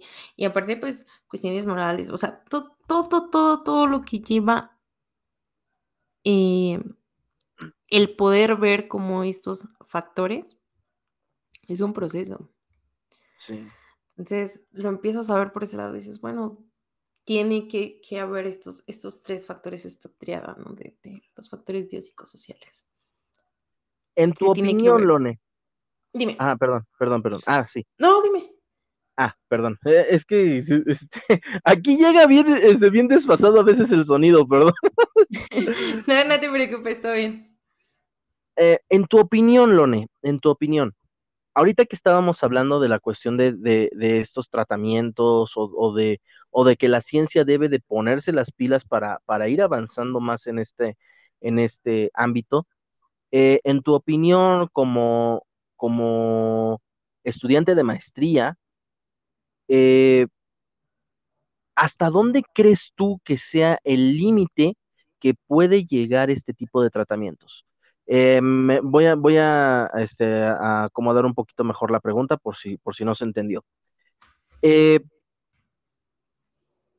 ¿Crees que sí haya un, este, como, como, yo dije, crees que sí haya la posibilidad de que este pensamiento mágico que yo, que yo acabo de mencionar, que obviamente yo sé que es mágico, que yo sé que es, es muy complicado, ¿crees tú que, que realmente se pueda llegar a, a dar? ¿O hasta dónde sería el límite de este tipo de, tratamientos o, detecciones o prevención? Mira, en los, los programas cognitivos conductuales están diseñados para cambiar distorsiones cognitivas, para, eh, no sé, negaciones, eh, minimizaciones, etcétera, etcétera.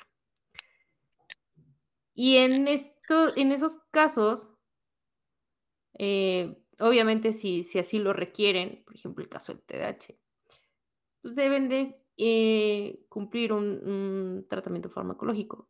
En este caso en específico de, de, los asesinos, también.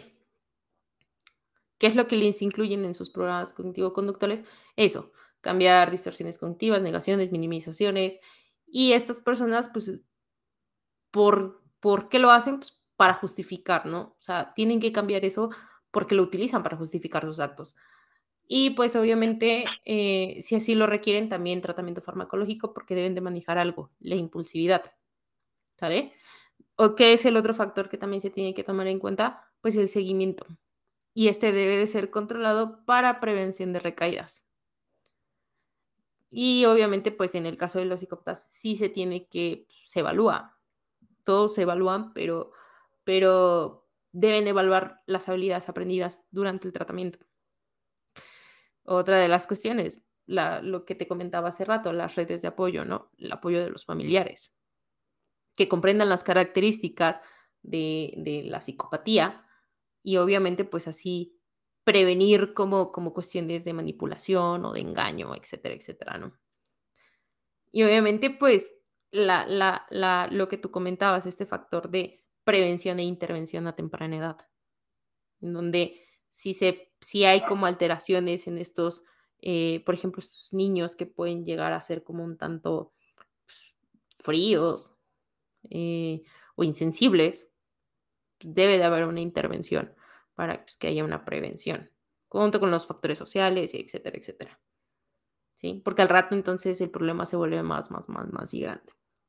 Y pues obviamente el apoyarnos base, mm, con base conceptual y teórica. ¿Y qué es lo que se conoce de la psicopatía y el, y el comportamiento del criminal? ¿Sí? O eh, pues para ver también cuestiones de, auto, de autocontrol. Las evaluaciones, las evaluaciones pues, deben de ser bastante eh, profundas. Entonces, y pues la información debe de ser referente al delito, a, la relación de la personalidad, eh, psicópata en este caso, pues, y qué tanto riesgo hay de, reincidir en, eso, ¿no? Y el seguimiento de, de, los tratamientos intensivos, porque, o sea, sí llevan como esos tratamientos de prevención del seguimiento controlado y todo esto. Sí, pero en el caso de los psicópatas, pues ellos necesitan un tratamiento que sea más intensivo y no solamente programas que sean de corta duración. Entonces, eh, en este caso, pues, también las instituciones, lo que hablábamos hace rato, que tengan que ser instituciones que sean controladas en ese aspecto y pues obviamente bien estructuradas. Sería como, en el libro lo ponen como desafíos esos tendrían que ser los aspectos que a grandes rasgos, digo en el libro viene más detallado, tampoco lo apunté, este, pero eh, a grandes rasgos esos serán los, los, puntos que, que deben de, darse. Y ellos mismos, inclusive, eh, y Otrosky recalcan que, que queda mucho trabajo por desarrollar hasta la comprensión y el desarrollo de los tratamientos eficaces para violencia y sus trastornos. Sin embargo, existe la esperanza de poder encontrar, por medio de la ciencia, una solución a, este problema. Y es que solo por esa vía se puede llegar a aprender la totalidad del fenómeno. Básicamente eso es lo que al final del libro de Mentes Criminales mencionan Tobario Trotsky, ¿no? Entonces, en tus palabras, Lone, ¿tú crees este, que, que sí se llegue a ese, a, ese punto? ¿Tú, ¿Tú crees que sí lleguemos a avanzar hasta ese punto? Probablemente va a ser algo que le toque a las futuras generaciones. Se van a sentar las bases como hasta ahora se ha hecho tratar de sentar bases. Pero quizás le toque a otras personas el empezar a ver, también por cuestiones de herramientas, también porque, porque es un, un problema muy profundo. Y al igual que, que ellos, yo también tengo la esperanza de que este tipo de cosas sean más estudiadas. Entonces, tendríamos como, como que ver como, como todo esto probablemente dices, ¿se podrá? Sí, se tiene la esperanza de que sí. Nosotros tendremos que hacerlo. Ah, yo creo que todavía hay un largo camino por, por recorrer. Sí, porque, eh, vaya, este, hablando precisamente de los estudios, o sea, yo presenté un artículo que ese que en el que más me basé para, para, para esta plática, pero pues notamos que eran pocos, pocos pacientes, o sea, 17 pacientes. O sea, una muestra muy, muy pequeña, que sí coincidía en muchas cosas, pero sí, sí era una muestra muy, muy pequeña. Yo creo que este tipo de, de, cosas, sí, como tú dices, debe de, de, estudiarse más. No nos va a tocar, estoy, estoy consciente de que no nos, no nos va a tocar, cuando, cuando nos toque voy, voy a estar ahí bailando en, mi tumba ya hecho huesos así de, ¡eh, sí lo lograron! sí, claro, es que te digo, eh, coincido completamente con, con las palabras de, de ellos. Y es que sí, por medio de la ciencia vamos a empezar a ver cuál es la situación en cuanto a la psicopatía, en cuanto a las conductas violentas, en cuanto, sí, pero las bases van a tener que ser sentadas por nosotros. Y a los demás les tocará. Entonces, decir, ya hay tratamientos eficaces, porque si te das cuenta, como te lo mencioné, no es ¿Qué, qué, qué más sería si fuera solo un factor? No hablamos de un solo factor. Estamos hablando también de centros de readaptación, estamos hablando de sociedad, estamos hablando de educación, estamos hablando de estilos de crianza, estamos hablando de, de algo que se va hasta lo biológico. ¿Sí? No, o sea, es, es todo, es todo un mundo, es todo un mundo. y para reve, de, ahora sí que para develar todo, todo, todo y cada uno de, de los factores, no, hombre, nos llevaríamos creo que como cinco podcasts y eso me quedo, me estoy quedando corto yo. Justo.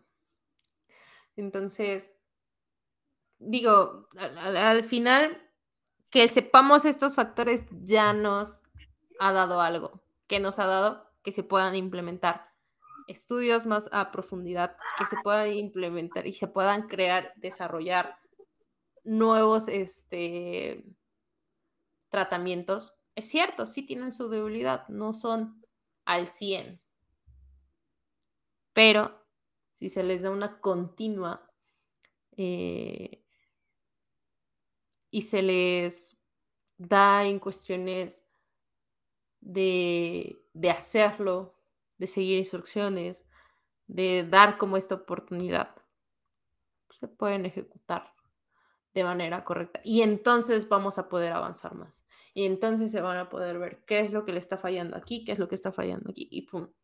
Y seguir, y seguir, y seguir, y seguir. Que bueno, pues es, es lo que se, se busca. No solo el conocimiento, sino también ese bienestar. Exactamente. Bueno, pues como resumen, Lone, pues no, otra vez, pues mira, ya, ya van a dar casi las dos horas de estar en esta, en esta plática. Este, así que como resumen, Lone, dinos tus puntos este, fuertes de este, de este podcast. ¿Qué fue lo que aprendimos hoy? Pues básicamente la diferencia entre sociópata psicópata y sociópata eh, cultural. Algunas partes de, eh, específicas en cuanto a las disfuncionalidades que derivan a estos comportamientos, que no por cualquier lesión en la cabeza te van a dar una cortesía premium, un pase premium de Ted Bundy sonriendo sino que obviamente eso implica una serie de características que se deben de cumplir para poder calificar a la membresía, si lo quieres ver de esa forma. Eh, también, pues que el estudio de la moral en cuanto a la parte de neurociencias es importante y es algo que eh, no sé qué tan visible sea, pero sí es importante. los casos, por ejemplo, que llegamos a ver, muchos, cuáles fueron los factores que pudieron derivar eh, hacia estas conductas. También que, este, que la psicopatía es un trastorno de la personalidad y que va más allá del estigma del escucho voces y de cuestiones que orillan más a lo, a lo psiquiátrico recalco, no se paran un día y digan, ah, estoy aburrido, ¿qué hago? Ah, voy a matar gente. Pues no. Eh, también, pues, esta parte de que a temprana edad, estos pensamientos o fantasías que le tiran más a cuestiones de odio y hostilidad se pueden dar. Eh, que se pueden crear ratones asesinos. sí, les eh, quitas. Eso aprendimos también el día de hoy, damas y caballeros, sí, se pueden crear ratones asesinos. Sí, les quitas la monoaminooxidasa, ¿no? La MAUA, que puedes regular ahí esas cuestiones y que pues obviamente este, este factor es importante. Que aunque se ve que la agresión es eh, inherente, nata del ser humano y es parte de la biología, la violencia se aprende. Eso, eso también hay que dejarlo bastante claro. Eh, que tristemente en vez de, que nos siguen haciendo, que tristemente más bien nos siguen eh, faltando estos, estas herramientas emocionales, esta inteligencia y desarrollo de inteligencia emocional para que obviamente estas cuestiones no pasen. Y bueno, que, que la amígdala también puede tener, ah, tiene más bien algo que ver ahí y que como la encargada del miedo, pues cuando no se comunica bien con los lóbulos frontales y con la zona orbitofrontal, eh, pueden pasar este tipo de, conductas. Sí, o sea, estamos viendo precisamente en este resumen que nos está dando lo neuro de la conducta, todo, todos los factores que, se deben de involucrar. Junta todo eso y tienes a un Richard Ramírez, tienes a un Mataviejitas, tienes a un este a un, a un Ted Bundy, tienes a un Pochis, tienes a, a, muchos de esos asesinos seriales este que, que han marcado la historia y que pues por ah, este desafortunadamente han sido muchas veces parte, parte aguas para, para conocer un poco más de este tipo de, de, conductas, de este tipo de, de, patologías. Porque pues, recordemos, recordemos que Ted Bundy, ahora sí que se tenía algo este, descrito de, en cuestión de perfiles criminales, llega Ted Bundy y dice, quítate que ahí te voy. O sea, eh, eh, o sea, fue un perfil criminal completa y totalmente diferente a lo que ya se tenía este, previsto. Y pues por desgracia, pues hubo, hubo muchas víctimas este, previas de por medio que, que, provocaron, que provocaron que, que, esto se actualizara. Eh, pues Es, e, e, la idea es que pues, no, no, sucedan víctimas y que se vaya actualizando de, de manera científica y de, y de, y de manera este, aislada para que pues, evitemos este tipo de situaciones. Pero como dice lo neuro de la conducta, y me, por eso es por lo que me gusta mucho platicar con ella, por eso es por lo que me gusta este, invitarla, creo que vas a ser de las invitadas más recurrentes, Lone. Ya llevo dos capítulos al rato. Capítulo 52. Con lo neuro de la conducta. Otra vez. Otra vez, usted, mijita, no tienes, no te quieren en tu casa o qué. Muchacha libertina, me van a decir. No, no, acuérdate que eres una, que eres una, este, ¿cómo se llama? Una, inteligencia, artificial. Sí, pero me puedo mimetizar con el mundo exterior. Ah, sí, cierto. Tú, tu, androide ahí anda. Justamente eso. Este, te, te, decía, o sea, por eso es por lo que me gusta mucho, mucho invitar a lo, a lo neuro de la conducta porque nos habla precisamente de esta, de esta importancia. Ahorita sobre todo estamos hablando de esta importancia de, de la, no, no, la no normalización de la violencia, porque ahorita lo estamos viendo, es un factor, es un factor importantísimo para, para que salgan este tipo de, de, personas, este tipo de seres, vamos a llamarles, que, que, que pues, hacen mucho daño a la, a la gente. Sí, claro, y que como estas cosas pueden ser vistas tanto en la parte biológica, también en la parte sociocultural, también en la parte de la familia, cómo empezamos a crear todas estas cuestiones desde que somos niños, ¿no? Esta diversidad de, de cómo vemos y formamos nuestra propia moral. Eso también. Bueno, Lone, pues muchas gracias, muchas gracias de verdad, eh, eh, como siempre, un, un honor, un honor tenerte, tenerte aquí en ese de nueva cuenta en, en, en, tu, en tu podcast, porque ya no solamente es mío, también es tu podcast. Gracias, al fin tengo un podcast, no lo sabía, me acabo de enterar. Pero primero tienes que firmar aquí, después aquí. Al rato diría mi mamá, me van a salir más caro el caldo que las albóndigas, ¿no es cierto? Pues Así le pasó a Wherever tu morro. Ándale. al, rato te vamos a, te vamos a quitar tu, tu androide para que ya no te puedas mimetizar con el pueblo. Exacto. Pero les voy a hackear las computadoras todo por eso. Pero bueno, muchísimas gracias por la invitación. Ya sabes que siempre es un gusto. Eh, no tienes idea de cuánto me agrada que me pongas a leer más de lo que me puse a leer en toda la licenciatura. Ojalá que mis profesores no escuchen eso. Si lo escuchan por motivos legales, eso es una broma. Pero muchas gracias. Eh, no, pues gracias de nueva cuenta a ti, Lone. Muchas gracias de nueva cuenta. Este, pues antes de irnos, ¿qué te pareció? ¿Qué te pareció la plática? ¿Qué te pareció el, el podcast de hoy? Bastante bien, la verdad es que había ciertas cosas que yo no había visto o que yo no tenía contemplado. Lo del ratón también me, me sorprendió y fue así como de, ay, ¿a poco sí se puede? y este, los casos, ¿no? Más que nada hay casos que yo tenía entendido algunos, pero no sabía con todo el contexto. Y entonces, obviamente, eh, con el libro, con las entrevistas que llegué a ver de la doctora, entonces me relacioné como un poquito más por este lado. Van a decir, ¿y de dónde sacaste a la autora a la que tanto le echas flores? Y la realidad es que la doctora Feyotrowski es jefa de una de mis profesoras, la doctora Carla Díaz. Fue mi profesora durante la licenciatura. Me mandó a todos los finales habidos y por haber, pero esa fue mi culpa. Eh, sí, sí, sí, sí, sí.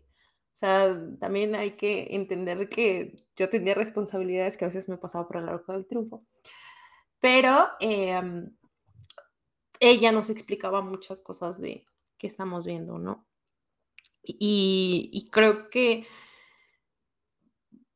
las dos han hecho trabajos increíbles, investigaciones maravillosas, que de verdad no me puedo pasar otras cuatro horas aquí hablando de cada investigación de ellas. No las he visto todas, no las he leído todas, pero las pocas que he leído es una maravilla. Son una institución ellas dos, por lo menos para mí, en cuanto a neuropsicología. Y, de hecho, como dato curioso lo vamos a dejar ahí.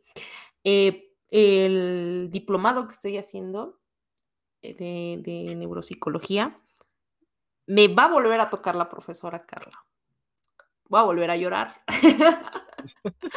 la verdad es que sus clases son muy divertidas. Es de esas profesoras que te puedes quedar otras dos horas escuchándola. Explica muy bien, es muy buena y es como a todo dar. Entonces, creo que, que me va a dar mucho gusto volver a verla, pero también el aprovechar de hacer esto y esta investigación me ha dejado con varias dudas. Y entonces ahora que se agarre, porque van a haber dudas. Ándale, ándale. Las e, e, preguntas que me hice en la licenciatura las voy a venir a hacer en el diplomado. Es más, es más. Este, este, para, para, que, para que te ayudemos un poquito en esa, en esa calificación, este, muéstrale este podcast a, la doctora para que vea que le echaste flores. No, mano. que le vamos a. Que le vamos a... no, no, no, no, si esos son mis ideas más grandes, que los profesores descubran eso. No, no, ahora sí dejémoslo, dejémoslo en que son bien buena onda. al, al, día, al, al, día, al día siguiente, escuché el podcast de tu amigo, ¿eh? Ay, no, no me digas eso, porque si no, qué miedo, qué miedo ahí al rato, ¿no? Etiquetándome en Facebook, este, mira, estuvo bien chido el podcast. la doctora, ¿de qué hablaron? No. no. Eso sí, sí, porque luego le da me gusta a mis memes, entonces prefiero que le siga dando me gusta a mis memes. Algún día, algún día, si se entera, pues ya se entera. ¿Qué le vamos a hacer? Por lo mientras, ahorita quiero dormir. quiero dormir con tranquilidad. Este, sí, porque ya la conozco. Entonces también por eso digo, quiero dormir con tranquilidad. hoy, queremos dormir bien, por favor, gente. sí, sí, sí, hoy le quiero hacer caso al doctor Micas para dormir. no, no me esté desvelando, diría. Bueno, pues muchas gracias de nueva cuenta, Lone. Muchas gracias por, por, por estar de nueva cuenta aquí. Ya sé que el que muchos se despide porque pocas ganas tiene de irse. Así que ahora sí, nos vamos, nos vamos a despedir bien. ¿Sale? Muchas gracias, Lone, por, por aceptar esta, esta invitación de nueva cuenta, por platicar de, de estos temas tan macabrosos, tan chingüengüenchones de los asesinos seriales y todo lo que vimos precisamente para, para develar un poco más a fondo en cuestión científica, médica, psicológica, este, neurológica de los asesinos seriales. Muchas gracias, Lone. No, muchas gracias a ti por la invitación. Ya sabes que es un gusto.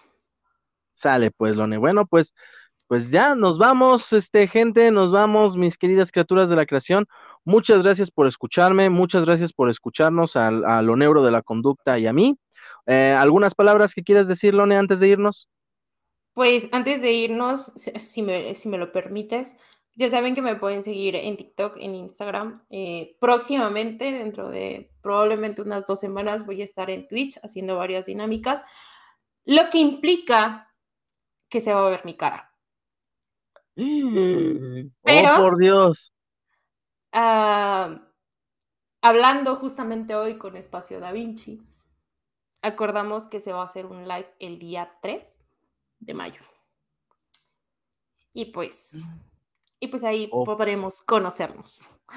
Oh, por Dios, se va a revelar la cara de lo neuro de la conducta. Oh, por Dios. Justo, entonces, eh, ya sea que por medio de TikTok, Instagram, este, eh, Twitch y pues obviamente este espacio que, me, me, pudo dar la oportunidad de Espacio Da Vinci, este, se ganó la premisa, ¿eh? Es que no viera el Espacio Da Vinci. Es amigo. Este, pues vamos a seguir avanzando en, en esos proyectos, obviamente la divulgación y pues ya saben, yo soy lo neuro de la conducta. Eso, y me tendrás que enseñar a utilizar Twitch. Luego platicamos de eso. Perfecto. Muy bien. Bueno, pues muchas gracias, mis queridas criaturas de la creación.